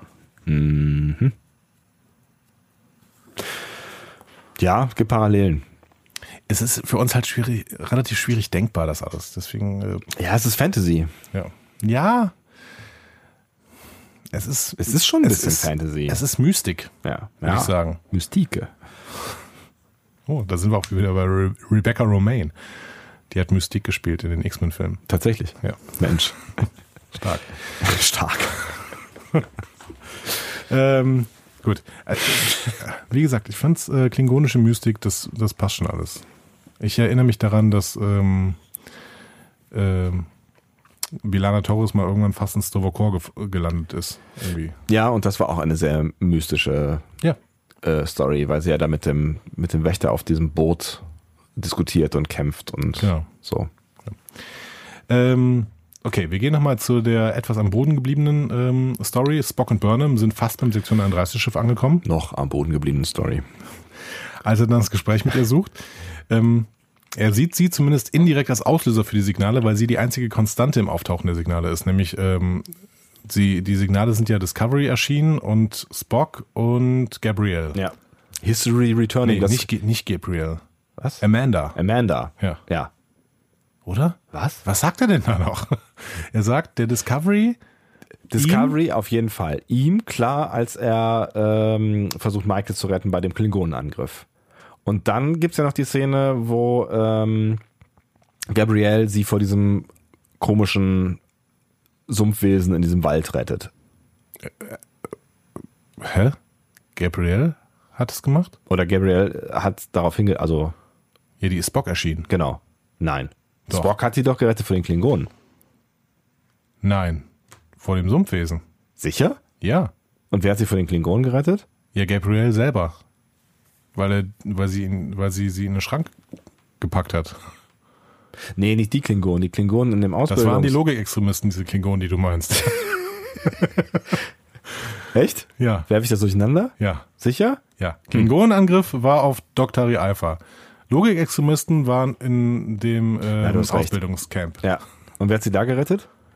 Spock. Mit oder Aber- ohne roten Engel? Ich glaube mit rotem Engel, aber ohne rotes Signal. Aber irgendwem ist das rote Signal auch noch erschienen und auf jeden Fall ist die einzige Verbindung ist Burnham. So. Okay. Gut, dass die Story, wie war das? Äh, Story zu komplex und bla. Ich bin aber deswegen auch der Meinung, dass Michael irgendwann die roten Signale auslösen wird. Ja, da haben wir letzte Woche schon mal drüber gesprochen, dass das, äh, ja. Aber es kann ja nicht auch immer alles Michael sein, oder? Doch. Das ist, das ist das Narrativ dieser Serie. Alles ist Michael. Alles ist Michael. Wie bei Douglas Adams. Die Lösung für alles ist 42. Genau. Die Lösung für alles ist Michael Burnham. Geil. Ähm, sie kommen auf jeden Fall dann beim Schiff an und fliegen sofort durch Leichen. Ähm, Block. Auch da wieder, die sollten diesen Warp-Antrieb wirklich nicht im Sonnensystem nutzen. Sie sollten wirklich erst den Warp-Antrieb nutzen Ja. und dann ins Sonnensystem Es reinfliegen. ist gefährlich. Ja. Offensichtlich kann man nämlich nicht mit den Sensoren vorausahnen, was am Ende dieses Warp-Antrieb-Fluges passiert. ja. Zum Beispiel Leichen. Ja, es hätten auch Trümmerteile sein können und dann wäre wär das Shuttle tot gewesen. Ja, genau, eben. Ja. Ja. Auf jeden Fall scheinen alle Besatzungsmitglieder äh, Besatzungsmitglieder Sektion 31 Schiffs tot. Alle? Nein. Ein einziger kämpft offensichtlich noch. Burnham beamt ihn sofort an Bord äh, und erkennt Cameron Gant. Mensch. Ein, einen Offizier, den sie auf der Shenzhou kennengelernt hat. Mit kleiner Rückblende inklusive und scheiß Frisur. Ja, tatsächlich. Ja. Ähm, Also von ihr, nicht von ihm. Er hat sich nicht wirklich Er hat verändert. sich wirklich nicht verändert, Ja. genau. Der erzählt dann, dass Control alle Crewmen in den Weltraum geballert hat, weil er, also Gant, eine Subroutine von Control gefunden hat. Erstmal plausibel, ne? Also kann man mal so kaufen, ja. Ja, und er selbst, er sagte noch, ich, er ist der Einzige gewesen, der sich noch schnell so ein EV-Suit anziehen konnte. Und da habe ich mir nur gedacht, ah, Falle. Ich habe an dem Moment schon an seiner Glaubwürdigkeit gezweifelt. Du nicht? Ich habe es erstmal so gekauft. Dann hat die Folge für dich besser funktioniert an dieser Stelle. Ich, ich habe ich hab kurz drüber nachgedacht, ähm, warum er Zeit dafür hatte. Also wie die dann, also wie die quasi aus äh, katapultiert wurden aus dem Schiff. Ähm, aber ich habe dann aufgehört, drüber nachzudenken. Okay, das ist gut für dich. Ja. Das ist wie bei Spock. Dysplasie äh, hilft beim Genau. Verständnis. Genau. Dummheit ist immer gut. So eine leichte Dummheit. Es ist äh, schade. Ich habe wirklich in dem Moment schon Skepsis gehabt, weil ich aber auch die ganze Zeit gedenk, äh, gedenke, ge- äh, gedacht habe, dass jeder irgendwie Control sein könnte. Das habe ich tatsächlich an dem Moment noch nicht so richtig gedacht. Okay. Das ist mir jetzt, ähm, jetzt durchaus bewusster. Ähm, Burnham und Spock überreden Gant jedenfalls zurück auf das Sektion 31 Schiff zu, äh, 31 Schiff zu gehen, um Und- die KI zu isolieren. Und das muss man schon sagen, für eine sonst doch nicht so richtig total menschlich agierende KI hat sie da schon relativ ähm, menschlich versucht klarzumachen, dass äh, er eigentlich keinen Bock hat mehr auf das Schiff zu gehen, Ja. aus nachvollziehbaren Gründen. Also da hätte ich wahrscheinlich auch irgendwie, also mal abgesehen davon, dass dann immer noch dieser, dieser übermächtige Feind da ist, ist es wahrscheinlich auch nicht so geil, auf ein äh, Schiff zu gehen, ähm, das nur mit Tod konnotiert ist. ich finde das allgemein einen ziemlich naiven Plan, aber ist egal, da können wir gleich nochmal hin. Der, der. Plan ist, der Plan ist Bullshit. Also Ja. das kann man, kann man schon so festhalten. Ähm, erstmal ist, äh, äh, gehen wir nochmal zurück zu Leral und Tyler. Die Ja. bringen mal alles auf den Tisch.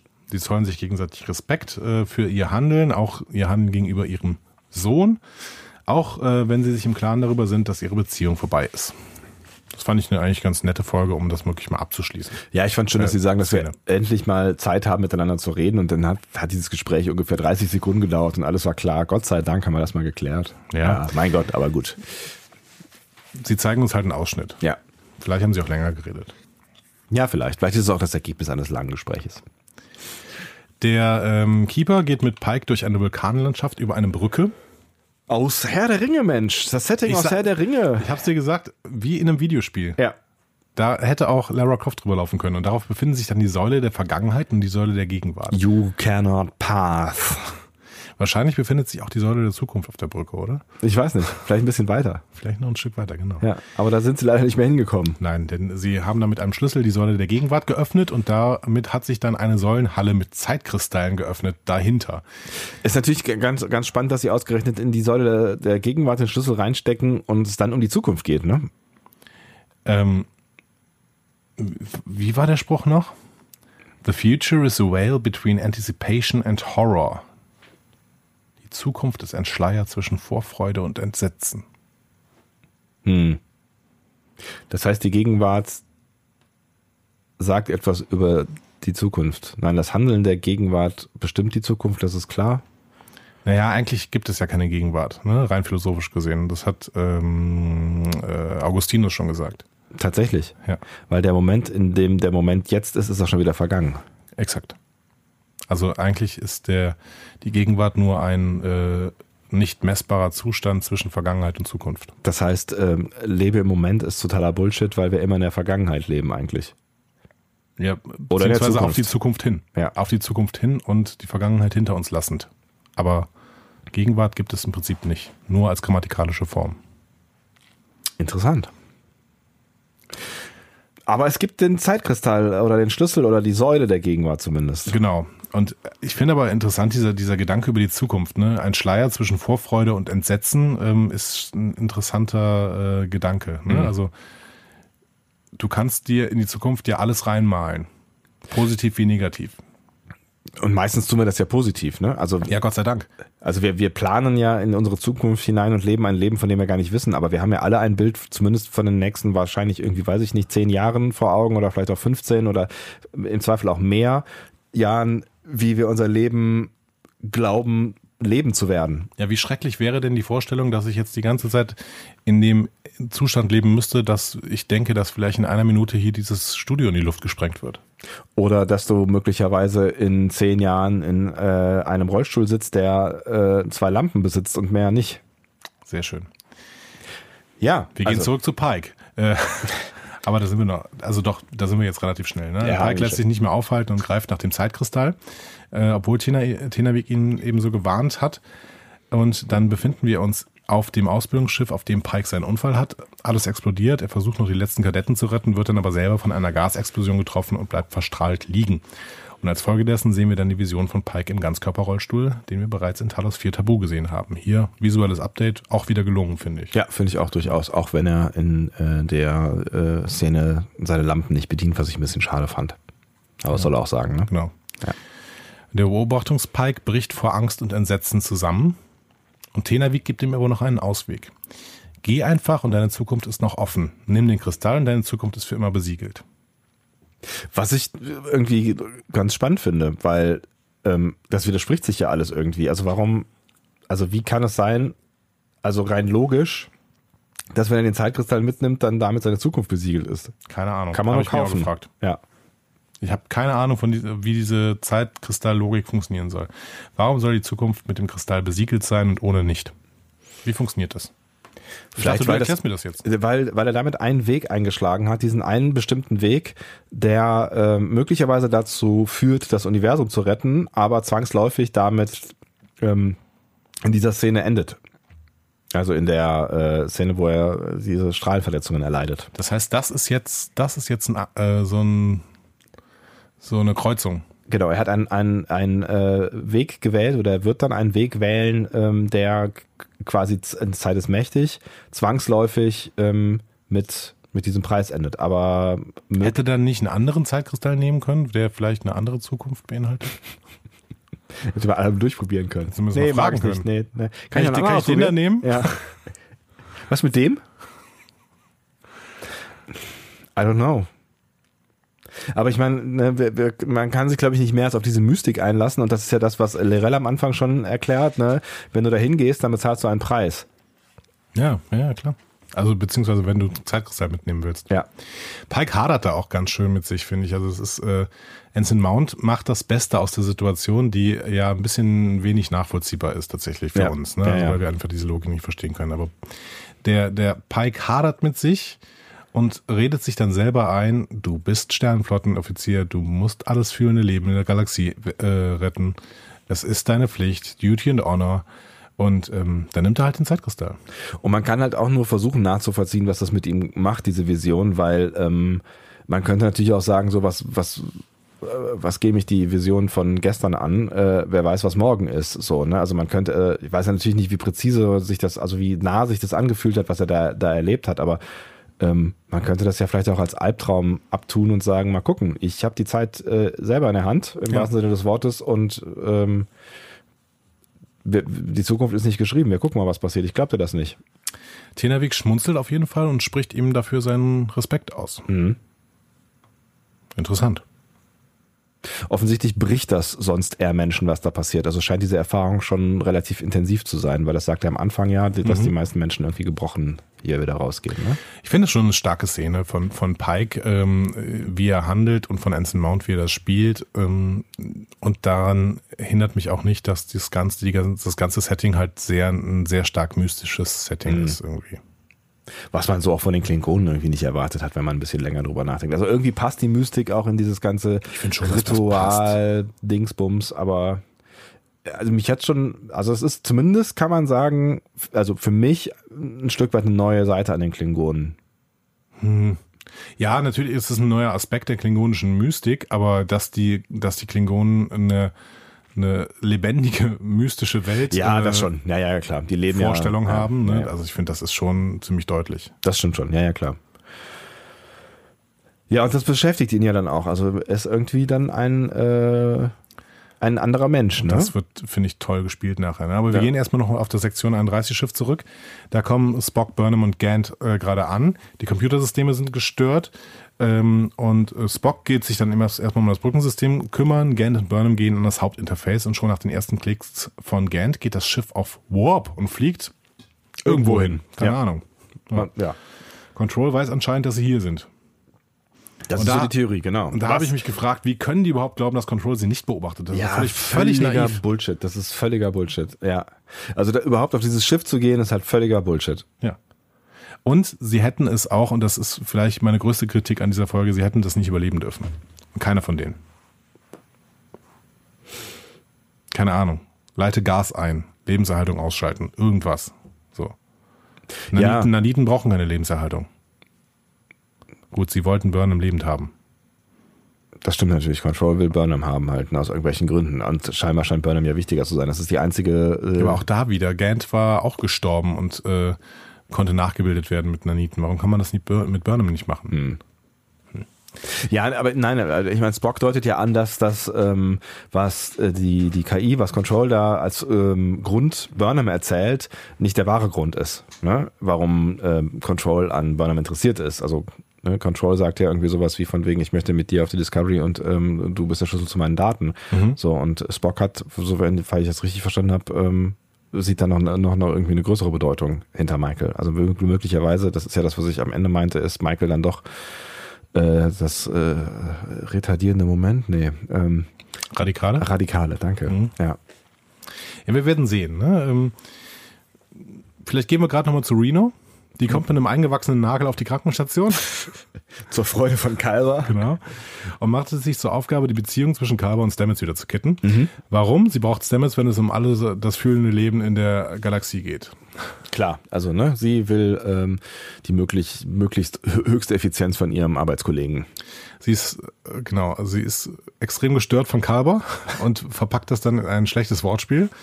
Aber sie begründet es auch, dass es ein schlechtes Wortspiel ist. Äh, I'm an engineer, not a poet. Genau.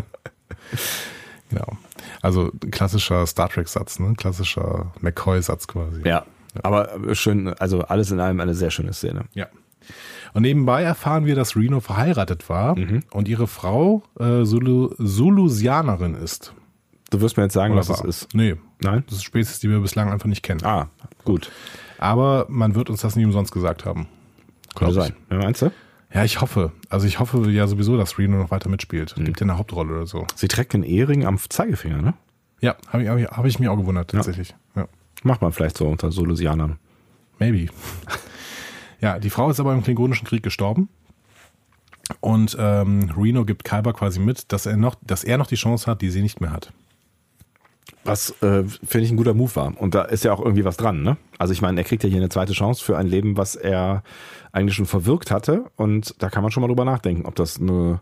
Also wenn man vorher seinen Lebenspartner gefunden hat aus irgendwelchen Gründen, ähm, ob das nicht möglicherweise etwas ist, was man nicht wegschmeißen sollte. Absolut.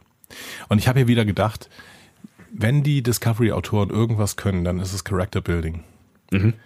Das heißt, in dem Moment, wo sie es machen, machen sie es gut. Ähm, ich will jetzt schon unglaublich gerne mehr von Reno sehen. Ja. Ich meine, sie ist auch eine echt gute Schauspielerin. Ja, Ne? definitiv. Ähm, aber das, das ist halt das, was ich ähm, in der letzten Staffel immer mal wieder gesagt habe. Es reichen mitunter vier Sätze oder drei Sätze äh, aus von irgendeinem Charakter, der vielleicht auch mal vier Folgen lang nicht auftaucht. Und wenn die passen, dann kriegt eine Figur eine Tiefe. Und das haben sie halt in der ersten Staffel nicht gemacht. Ja. Und das machen sie hier äh, immer wieder mit verschiedensten Leuten richtig gut. Ja, und die ist, die ist witzig, die ist unbeschwert, aber sie ist auch irgendwie deep und dann gibt's doch irgendwie eine beschwerte Seite und sowas. Und äh, So ein bisschen wie Geinen, finde ich.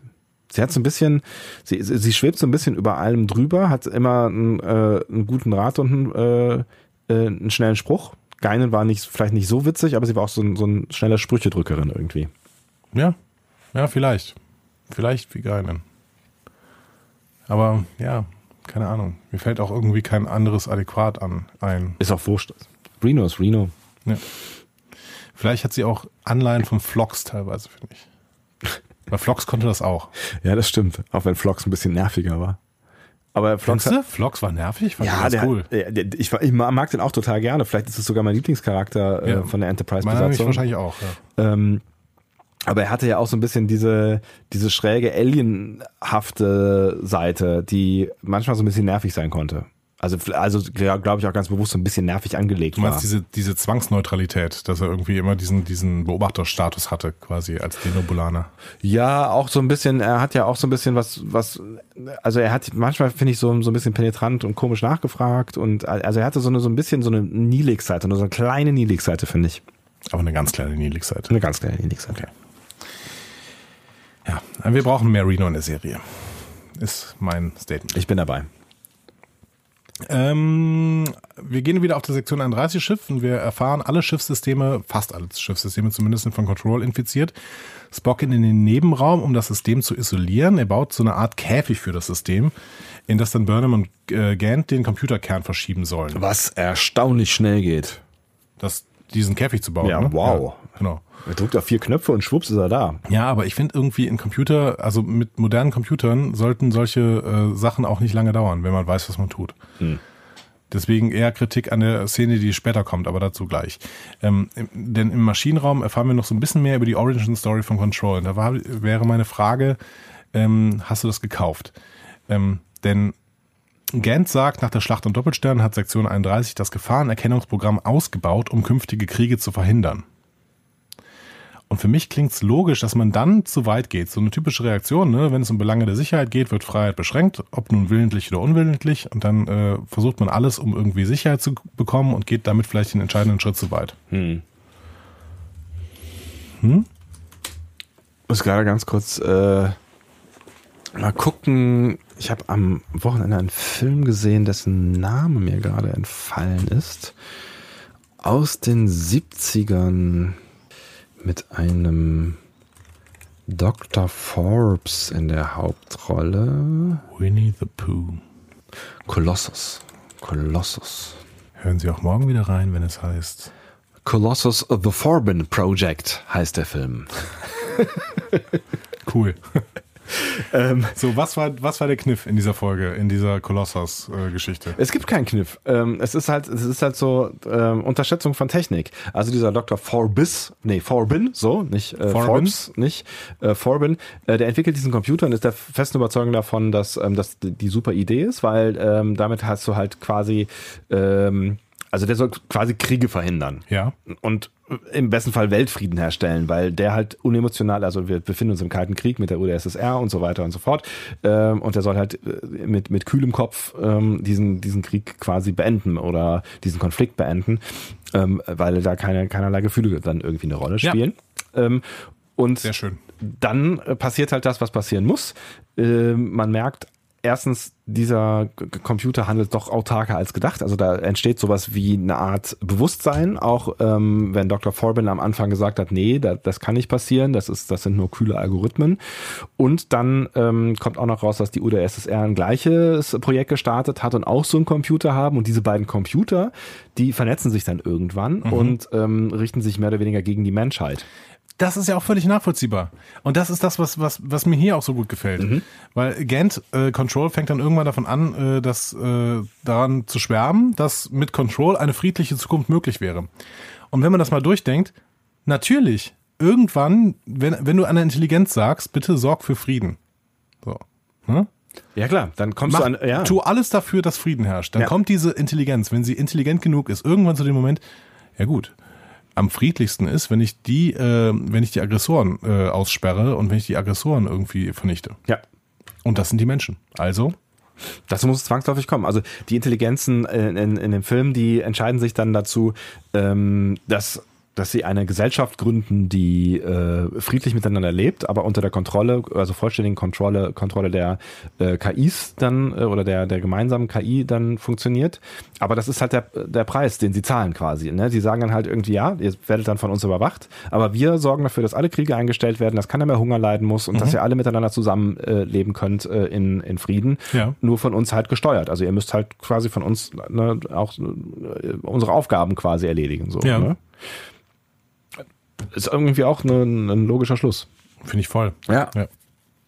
Deswegen äh, finde ich diese Origin Story von äh, Control hier, die, die wird zwar auch wieder nur angedeutet, leider. Ne? Ja. Ne? Die hätte, äh, also Gant hätte ruhig noch ein bisschen mehr erklären können. Und Leland im Prinzip auch in der letzten mhm. Folge schon. Ähm, aber ähm, ich finde es voll nachvollziehbar.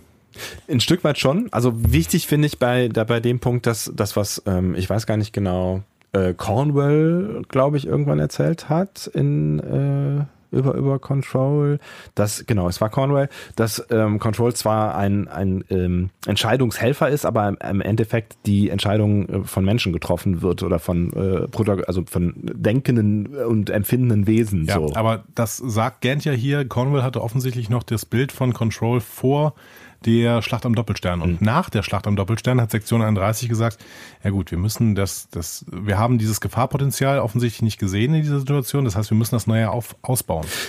Ja, aber ne, genau bei dem Punkt gehe ich halt nicht mehr mit. Also bei dem System, was Cornwall beschreibt, würde ich sagen, okay, da kann man, kann man überlegen, ob das vielleicht möglicherweise eine Entscheidungshilfe sein kann, wenn du halt irgendwie ein, ein System hast, was kühl und algorithmisch Probleme durchdenkt und das schneller als äh, Menschen das möglicherweise tun können und das auch unabhängiger.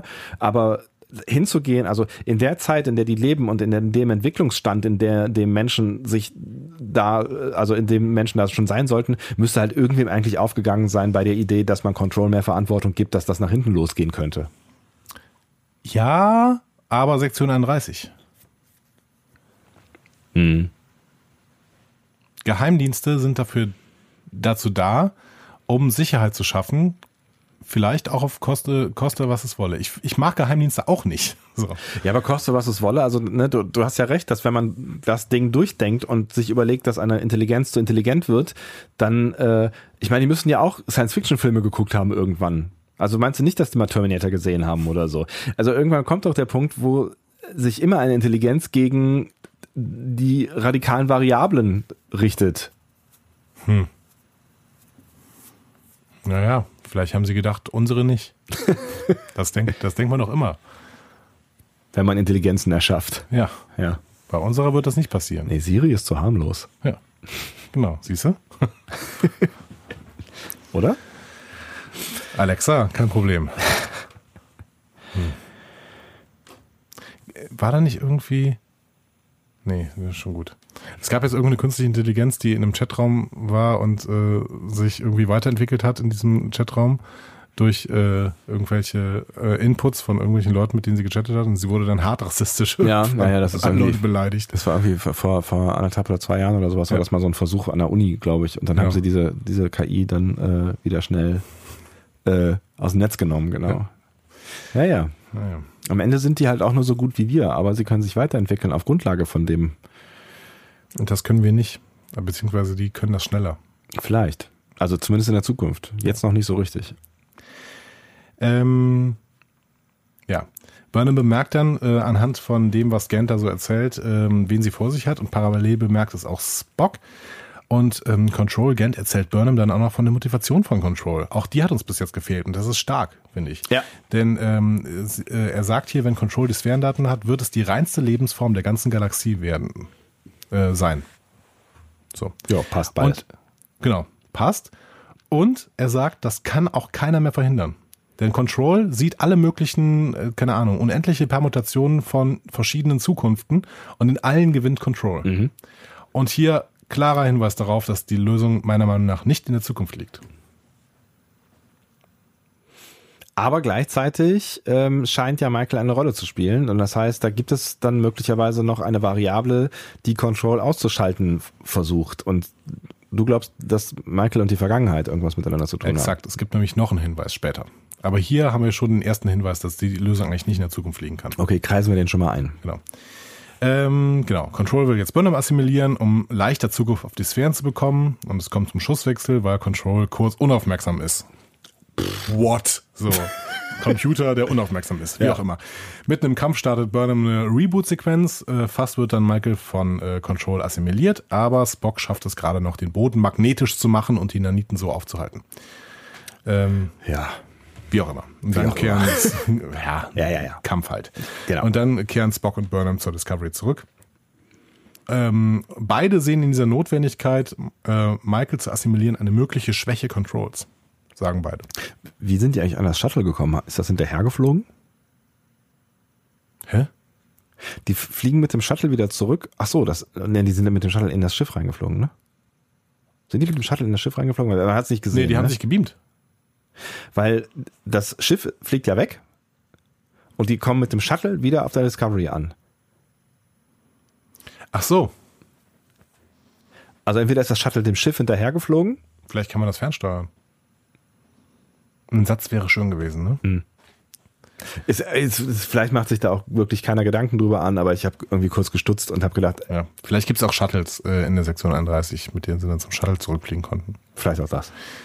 Ja. Wie auch immer, ist auch egal. Tatsächlich, ja, tatsächlich wieder ein kleiner kleine Lücke, die man schnell mit einem Satz hätte füllen können. Ja. So, ne? ja.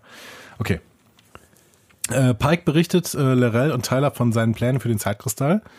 Ähm, Reno und Stamets, auch wieder Erwähnung, ne, Ja. sollen jetzt daran arbeiten, ihn zu nutzen. Da ähm, finde ich, das finde ich schon interessant, weil Reno damit auf jeden Fall wieder aufkommen, äh, auftauchen wird in der nächsten Folge. Ja, you never know, aber wahrscheinlich. zumindest in einer der beiden letzten ja. Folgen jetzt. Ja. Ähm, und ich finde, dass Anson Mount das hier auch wieder super spielt, weil Pike wirkt jetzt gebrochen Ja. und müde. Ja, voll, voll. Also auch äh, desillusioniert irgendwie. Ja, also genau. er ist, glaube ich, gerade dabei zu verarbeiten, dass er sich opfern muss for greater good. Voll. Ja. Und der ist überhaupt nicht mehr so unbeschwert wie vorher. Und ganz, ganz toll. Ja. Ja, er gibt dann den stolzen Eltern noch Nachricht von Tenavik, nämlich das Fackelträger-Amulett und eben den Namen, Ja. Tenavik. Und die beiden sind sehr zufrieden mit dem Namen. Finden sie gut. Ja, und auch wenn sie kurz drüber nachdenken, warum denn äh, er schon reden kann, aber Ja. wird auch nicht weiter thematisiert. Nein. Äh, stark auch von Pike finde ich, dass er dann äh, ganz, ganz oft in den Sätzen, die er zu den beiden sagt, irgendwie sagt meant to be und äh, I was meant to be here und he was meant to be on this planet und der ist jetzt einfach total auf Schicksal. Ne? Ja, ja, genau. Das ist jetzt so, ne, der ist, also man hat so ein bisschen das Gefühl, er hat irgendwas geraucht, aber er ist jetzt so voll auf äh, Kurs, ne? Also Ja. dieser, dieses kleine mystische Abenteuer hat äh, einiges in bewegt. Einiges in ihm bewegt. Hat in ihm bewegt, dass er jetzt dieselbe Position zur Zeit hat wie Gabriel Burnham. Ne? Stimmt, genau. Ja. Dass, dass äh, er jetzt sagt, ja, Zeit ist halt mächtig. Ja. So, so ist es halt. Es gibt jetzt bestimmte Dinge, die man halt nicht abändern kann. so ist es. Auch hier steckt vielleicht im Hintergrund wieder eine Aussage darin, dass diese Lösung halt nicht in der Zukunft liegen kann. Weil Zeit ist mächtig. Hm. Ähm, aber die nächste, der nächste Hinweis, den finden wir in der nächsten Szene. Da ähm, sehen wir nämlich wieder mal ein illustres Treffen der Brückencrew. Saru, Pike, Nahn, Burnham, Spock, Reese und Detmer besprechen das weitere Vorgehen. Äh, und plötzlich tauchen auf dem Schirm Sektion 31 Schiffe auf. Die gesamte Flotte steht bereit. Aber der Zeitkristall ist noch nicht vorbereitet, denn es braucht eine Supernova, um den Kristall mit Energie zu versorgen. Was man auch hätte vorher bedenken können, ne? Absolut. Ja. Zufällig wissen wir ziemlich genau, wann und wo eine Supernova stattgefunden hat.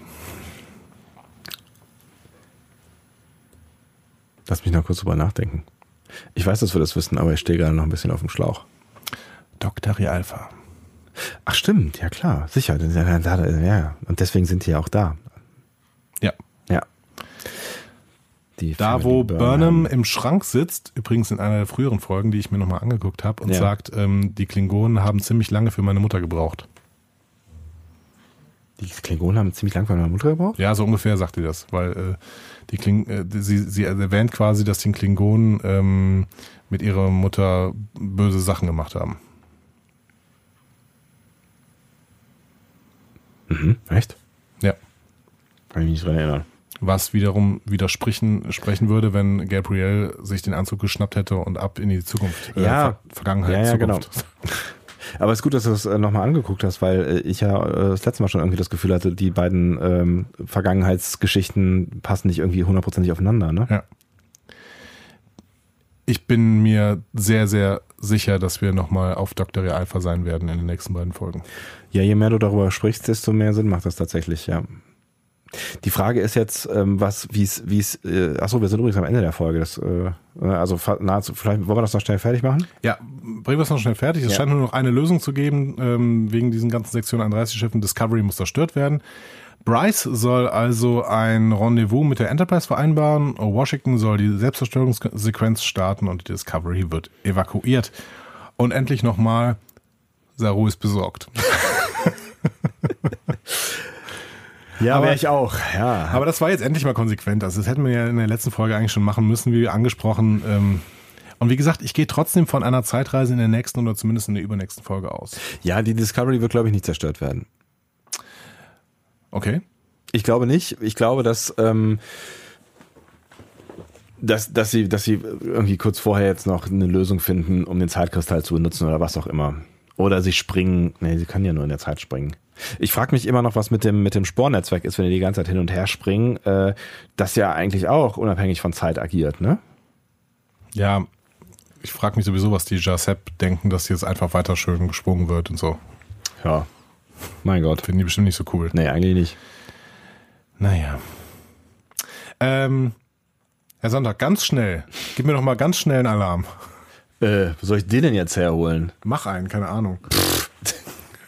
Uh, uh. Ja, also super, Dankeschön. Oh, das ist ja äh, drei, Fra drei schnelle Fragen an Herr Sonntag.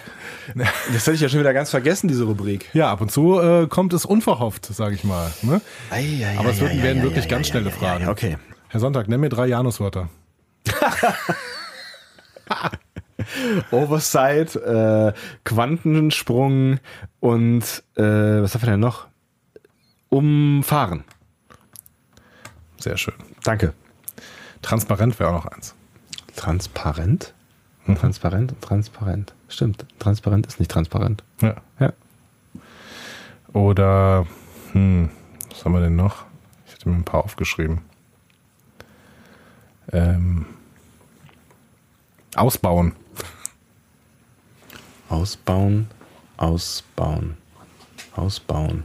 Was ist denn die zweite Bedeutung von ausbauen? Du kannst etwas ausbauen, indem du quasi, keine Ahnung, du hast einen Computer, nimmst eine Festplatte raus, hast sie ausgebaut. Ah, ne? stimmt. Oder du nimmst einen Computer und packst eine Festplatte rein und hast ihn damit auch ausgebaut. Stimmt. So. Ähm, ja, genau. Äh, Stimmt. Einfach, einfach schön. Ja. Ich mag Januswörter. Ähm, zweite Frage. Ja. Wenn du nicht nur wüsstest, dass du dich für das gesamte fühlende Universum opfern müsstest, sondern dass du für die Chance auf eine Rettung des Universums durch einen sinnlosen Unfall die schrecklichste Existenz, die du dir vorstellen, fristen müsstest, würdest du es tun? In meiner Tradition äh, als äh, Star Trek äh, äh, zivilisierter. Mhm. Ich wollte was anderes sagen. Aber ihr wisst schon. Richtig aus. Äh, würde ich sagen, ja. For greater good und so, ne? Das ist doch das, das sind doch die, das sind doch die Werte, die, die Pike doch auch da nochmal schön runterbetet, äh, als er da irgendwie aus seiner Vision wieder zu sich kommt, ähm, weswegen wir eigentlich Star Trek gucken, oder? Das, das sind doch diese, wir, wir opfern, ähm, also Heldengeschichten sind das quasi. Wir opfern äh, uns für ähm, das Universum. Ja, voll, aber ich finde das voll ungerecht. Ja, natürlich ist ungerecht. Das ist schlimmer als der Tod. Oder? Auf der anderen Seite, wird, ne, ich meine, klar, dir geht's dann irgendwie nicht, nicht so richtig gut, aber äh, was bringt es, wenn das Universum dran darauf geht, wenn du dein Leben behältst? Also die Altern wenn die Alternative ist, ähm, du wirst eh irgendwann ausgelöscht, ähm, dann bringt's ja nicht so richtig viel.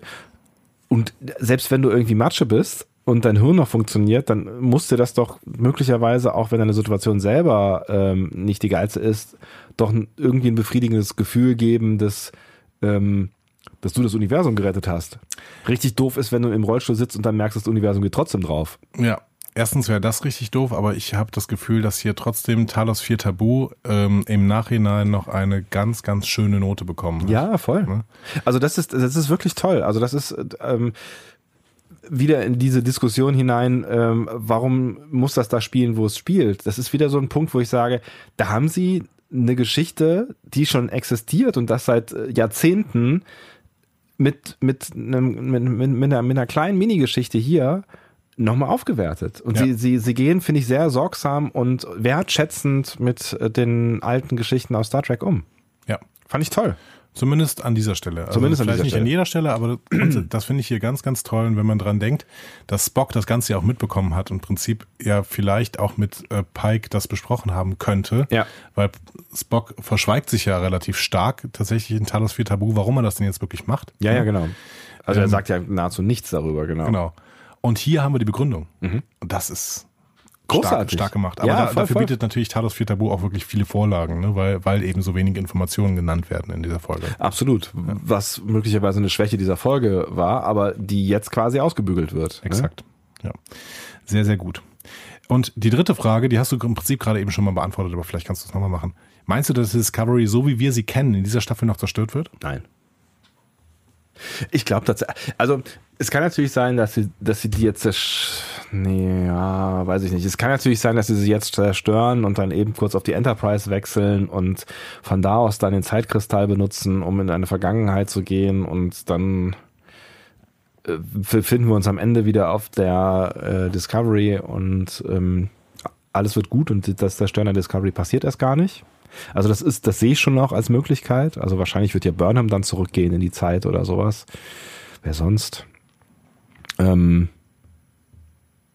aber ich bin mir noch nicht so ganz. Also auf der anderen Seite, je länger ich drüber nachdenke, würden, also ist das natürlich ein dramatischer Move. Ne? Also wenn äh, eine, eine Storyline eh resettet wird. Und ich habe das Gefühl, so richtig drumherum kommen wir an dieser Stelle nicht mehr.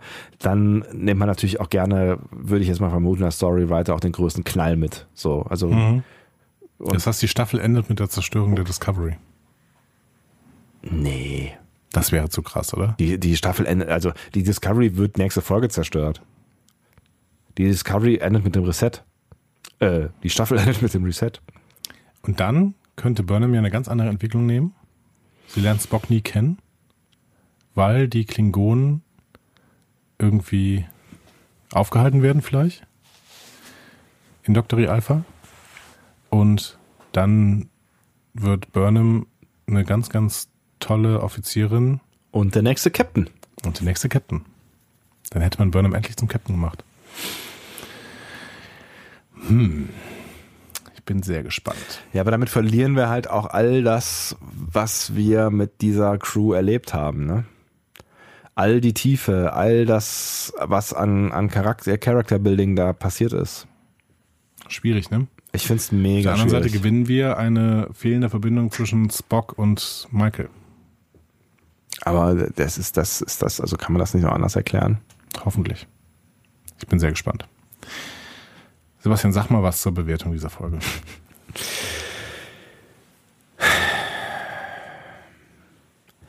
Ich find's, ich find's,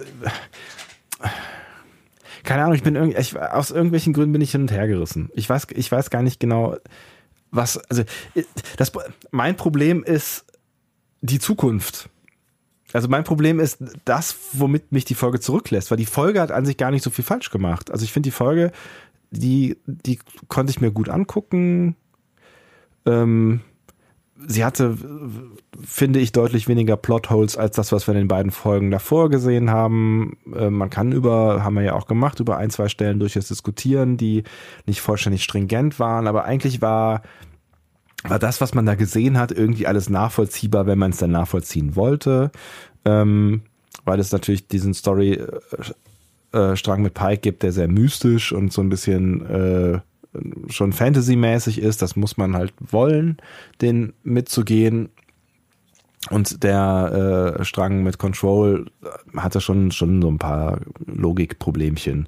Aber äh, weitaus weniger als dieser ganze Datenscheiß in den zwei Folgen davor, finde ich. So, irgendwie hat die Folge nicht so richtig viel falsch gemacht. Ich glaube, ich, ich, ich habe ich, ich hab so ein bisschen Sorgen, wo mich diese Folge hinbringt. Das ist, glaube ich, mein Problem, was ich mit der Folge hatte oder habe. Mhm. Dass ich eigentlich nicht dahin will, wo wir uns gerade hinbewegen. Aber da würde ich jetzt wieder dann, eigentlich müsste man auf Sören zurückkommen, der sagt, äh, urteile nicht über das, was wir noch nicht gesehen haben und äh, ich weiß ja nicht, was, wie, wie die Handlung weitergeht. Äh, ich finde ich finde es tatsächlich total schwer, schwer das zu, zu ähm, bewerten, weil ich irgendwie gefühlt sie schlechter bewerten wollte ursprünglich als ähm, die beiden davor. Ja, dann mach das doch. Aber eigentlich die ja gar nicht so viel falsch gemacht hat. Ich kann es gar nicht so, es ist eine emotionale Geschichte. Ich, eigentlich kann ich es gar nicht so richtig bewerten, äh, äh, begründen, warum, warum ich das Gefühl habe. Es war so eine Zwischenfolge, es war so eine Erklärfolge für vieles. Trotzdem gab es diese grandiose Szene und die rechne ich der Folge hoch an ähm, mit dem mit dem Bezug auf Talos 4. So und das fand ich fand ich richtig toll.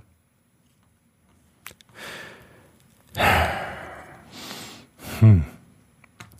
Ich kann dir diese Arbeit jetzt nicht abnehmen. Nein, ich weiß, ich weiß, aber ich kann es ich kann's leider auch gar, ich kann es nicht so richtig in Worte fassen, was, was mein Problem mit der Folge ist. Eine Hin- und Hergerissenheit. 7,5. Okay. Ich glaube, ich glaube, du wirst es anders sehen. Und ich hoffe fast so ein bisschen, du wirst es anders Ja, sehen. ich, werd's- ich, ich sehe es äh, ein Stück weit anders. Ja. Schön, dass, dass du jetzt die letzten drei Folgen immer bei 7,5 gelandet bist Ja. mit, deinen, mit verschiedensten Argumentationen. ähm, und ich schwanke, ich schwanke hingegen Ja. ähm, äh, in meinen Bewertungen, aber nicht in der Bewertung dieser Folge. Da bin ich mir nicht, mir relativ klar drüber.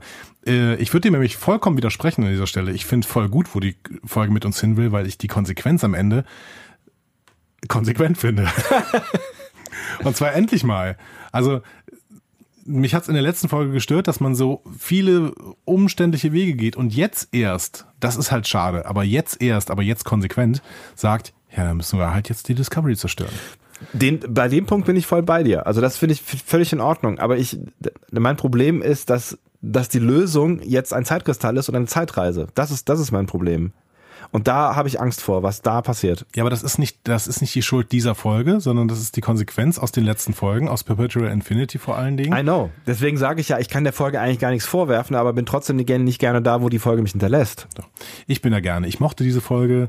Ähm, und ja, die Plotholes sind weiterhin eklatant, vor allen Dingen, was dieser Umgang mit den Daten angeht. So, ähm, aber ich finde, das stand hier nicht so im Mittelpunkt. Ich fand Boret relativ äh, typisch klingonisch, mhm. also mythisch aufgeladen, vielleicht ein bisschen unverständlich an der, der einen oder anderen Stelle. Aber ehrlich gesagt, wenn du die alte mythische Klingonenfolgen anguckst, dann ist da auch nicht immer alles verständlich, was nee. da gerade passiert. So. Nee, das ist alles okay. Ich fand's, ich fand's ein bisschen knapp erzählt tatsächlich. Also ich, ich will gar nicht jetzt ihr in dein, dein Fazit ja, rein. War halt die drittkürzeste Folge der ganzen Staffel. Ja. Die hätten sie durchaus ein bisschen länger machen ja. können. Und du merkst immer bei diesen sehr, sehr kurzen Folgen, dass du vielleicht so ein paar Minuten noch mehr gebraucht hättest. Also auch so ein bisschen für, für die Fallhöhe, weil ich finde, es geht alles sehr einfach. Also Pike kommt da einfach rein, Pike kommt da einfach durch, Pike hat relativ schnell diesen Zeitkristall in der Hand. Ja, aber das fand ich konsequent und gut. Weil im Endeffekt äh, sagt ja dieser Tennerweg die ganze Zeit nur, ja, time will tell. Zeit wird's machen. Also mir ist das völlig egal. Mach ruhig. Äh, wir passen ja auf diese, auf diese Dinge auf und du musst halt mit den Konsequenzen leben, wenn du so ein Ding benutzen möchtest. Denn die Konsequenzen, äh, die hat die Zeit im Blick. So. Und die einzige Konsequenz, und das finde ich halt auch noch irgendwie wieder, dieses ganze Zeitthema ist halt ein schwieriges, ne? Die einzige Konsequenz, dass er den Zeitkristall mitnimmt. Also Nochmal, der nimmt einen Zeitkristall mit. Er kann mit diesem Ding alles machen, eigentlich theoretisch, ja. Und die einzige Konsequenz, die die Zeit für ihn bereithält, ist sein eigenes Schicksal. Kann, er nicht viel mehr in diesem Universum verbocken mit diesem Ding?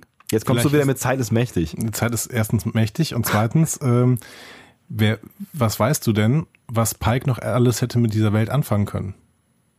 Vielleicht wäre es alles besser gewesen, wenn Pike die Enterprise weitergeführt hätte und nicht Kirk übernommen hätte. Vielleicht ist Pike eigentlich der entscheidende Faktor, dass alles schneller gegangen wäre, dass der, dass der Frieden früher gekommen ist. Weil Pike ist ein Super-Captain.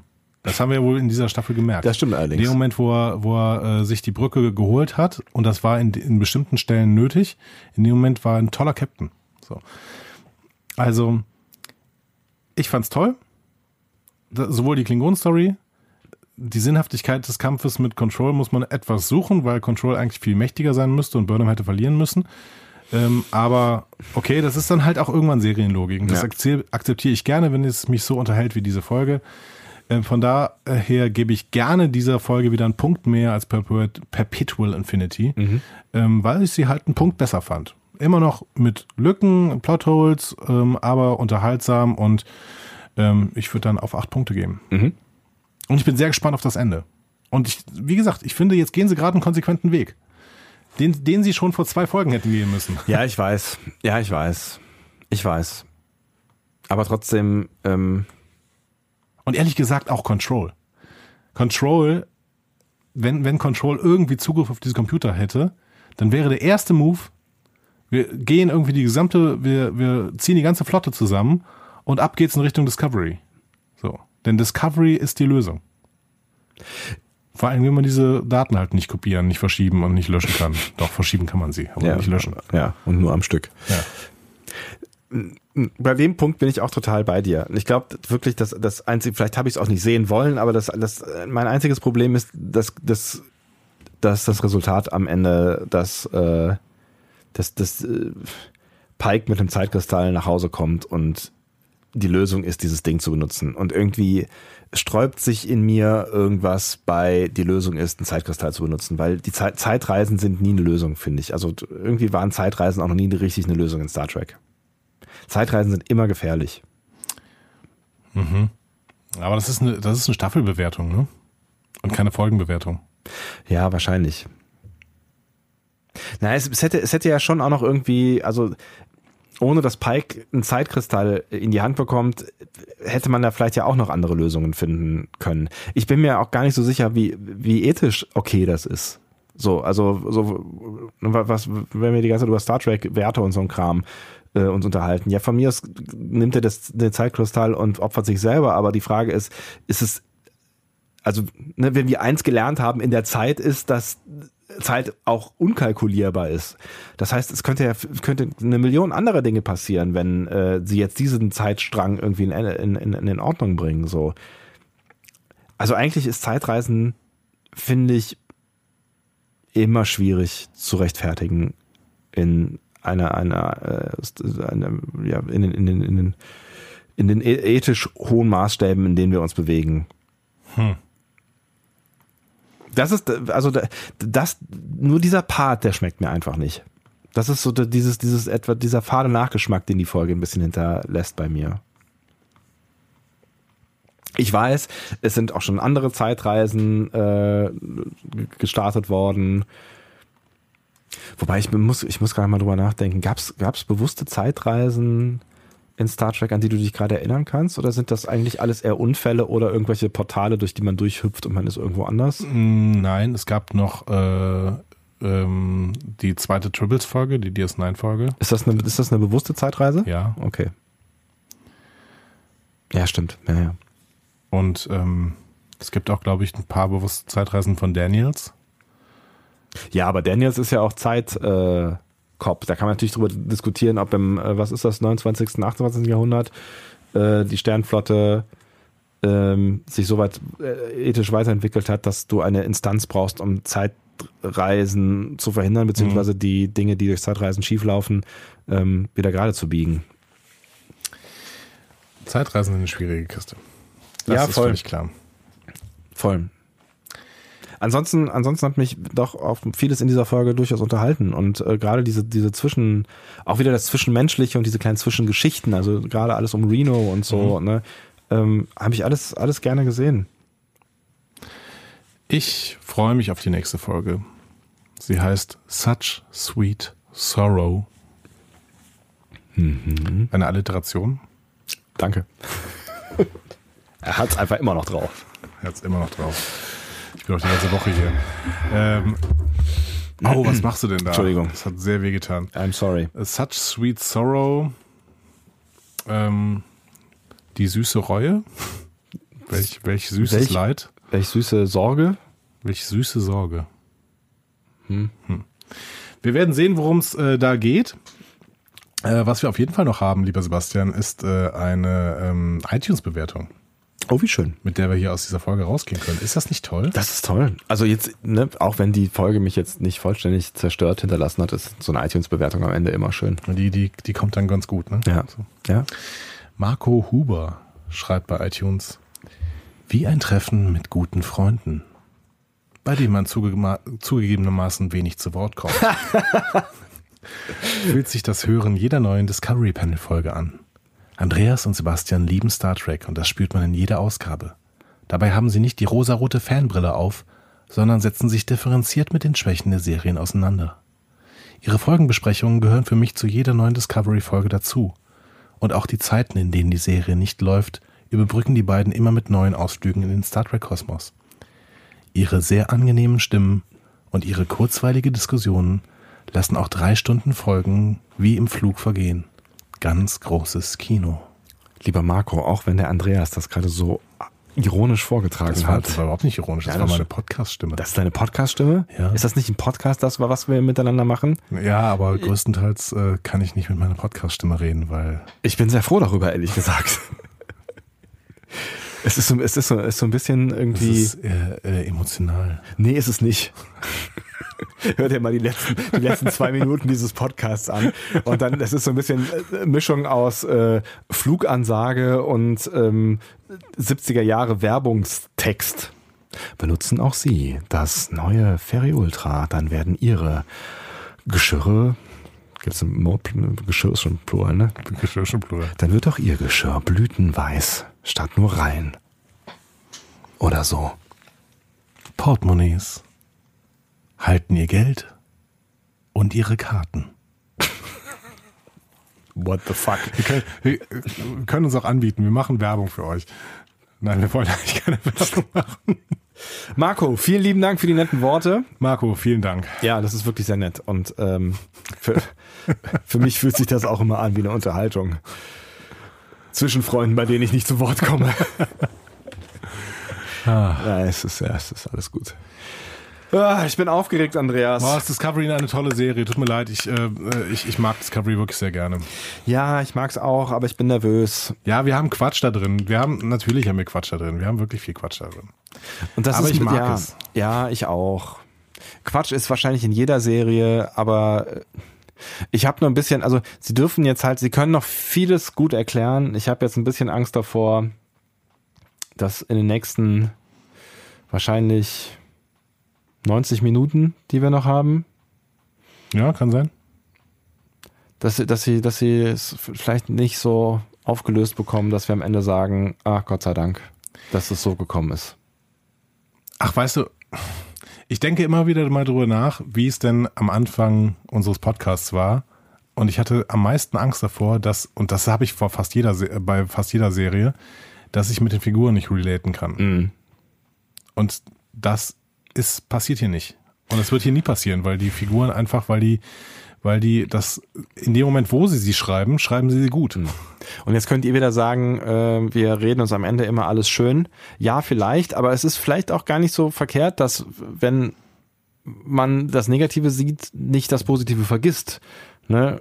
Ja, die Story ist komplex, zu kompliziert, schwer nachvollziehbar, hat Löcher, auch wenn sie möglicherweise jetzt gerade in eine etwas konsequentere Richtung abdriftet. Das wäre ja ganz schön.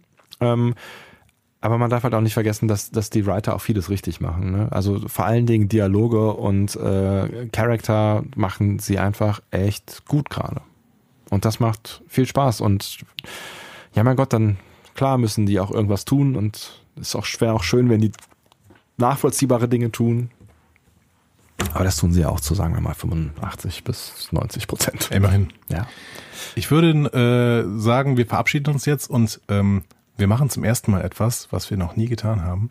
Ich würde nämlich gern einen Mini-Spoiler, der euch zu einer Vorbereitung anregen sollte, auf die nächste Folge setzen. Oh, Und zwar nach dem Abspann. Deswegen verabschieden wir uns jetzt, dann kommt der Abspann und ganz am Ende sage ich dann noch was. ernsthaft? Ja, Du sagst da noch was? ja. Wow. Cool, oder? Einfach so? Ja. Nach dem Abspann. Nach dem Abspann, Wenn wir schon fertig sind. wenn wir fertig sind. Krass. Krass. Sagen Also- wir jetzt schon Tschüss? Ja. Tschüss. Tschüss.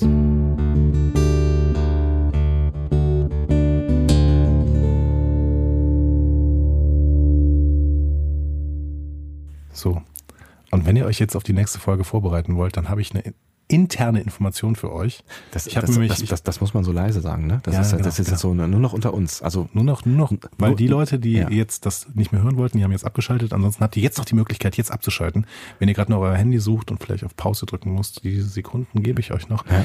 Und ich möchte euch jetzt sagen, ich habe mir Vorschaubilder angeschaut. Oh. Ich bin nicht drum rumgekommen. Und deswegen. ich, ich muss kurz überlegen, ob ich den Raum verlassen sollte. Nein, es ist nur, es ist nur ein kleiner, es ist nur ein kleiner Hinweis. Ich weiß nicht Ja. viel über die Handlung, aber es ist nur ein kleiner Hinweis. Guckt euch nochmal den Short Track Runaways an. Tschüss. Oho. Tschüss.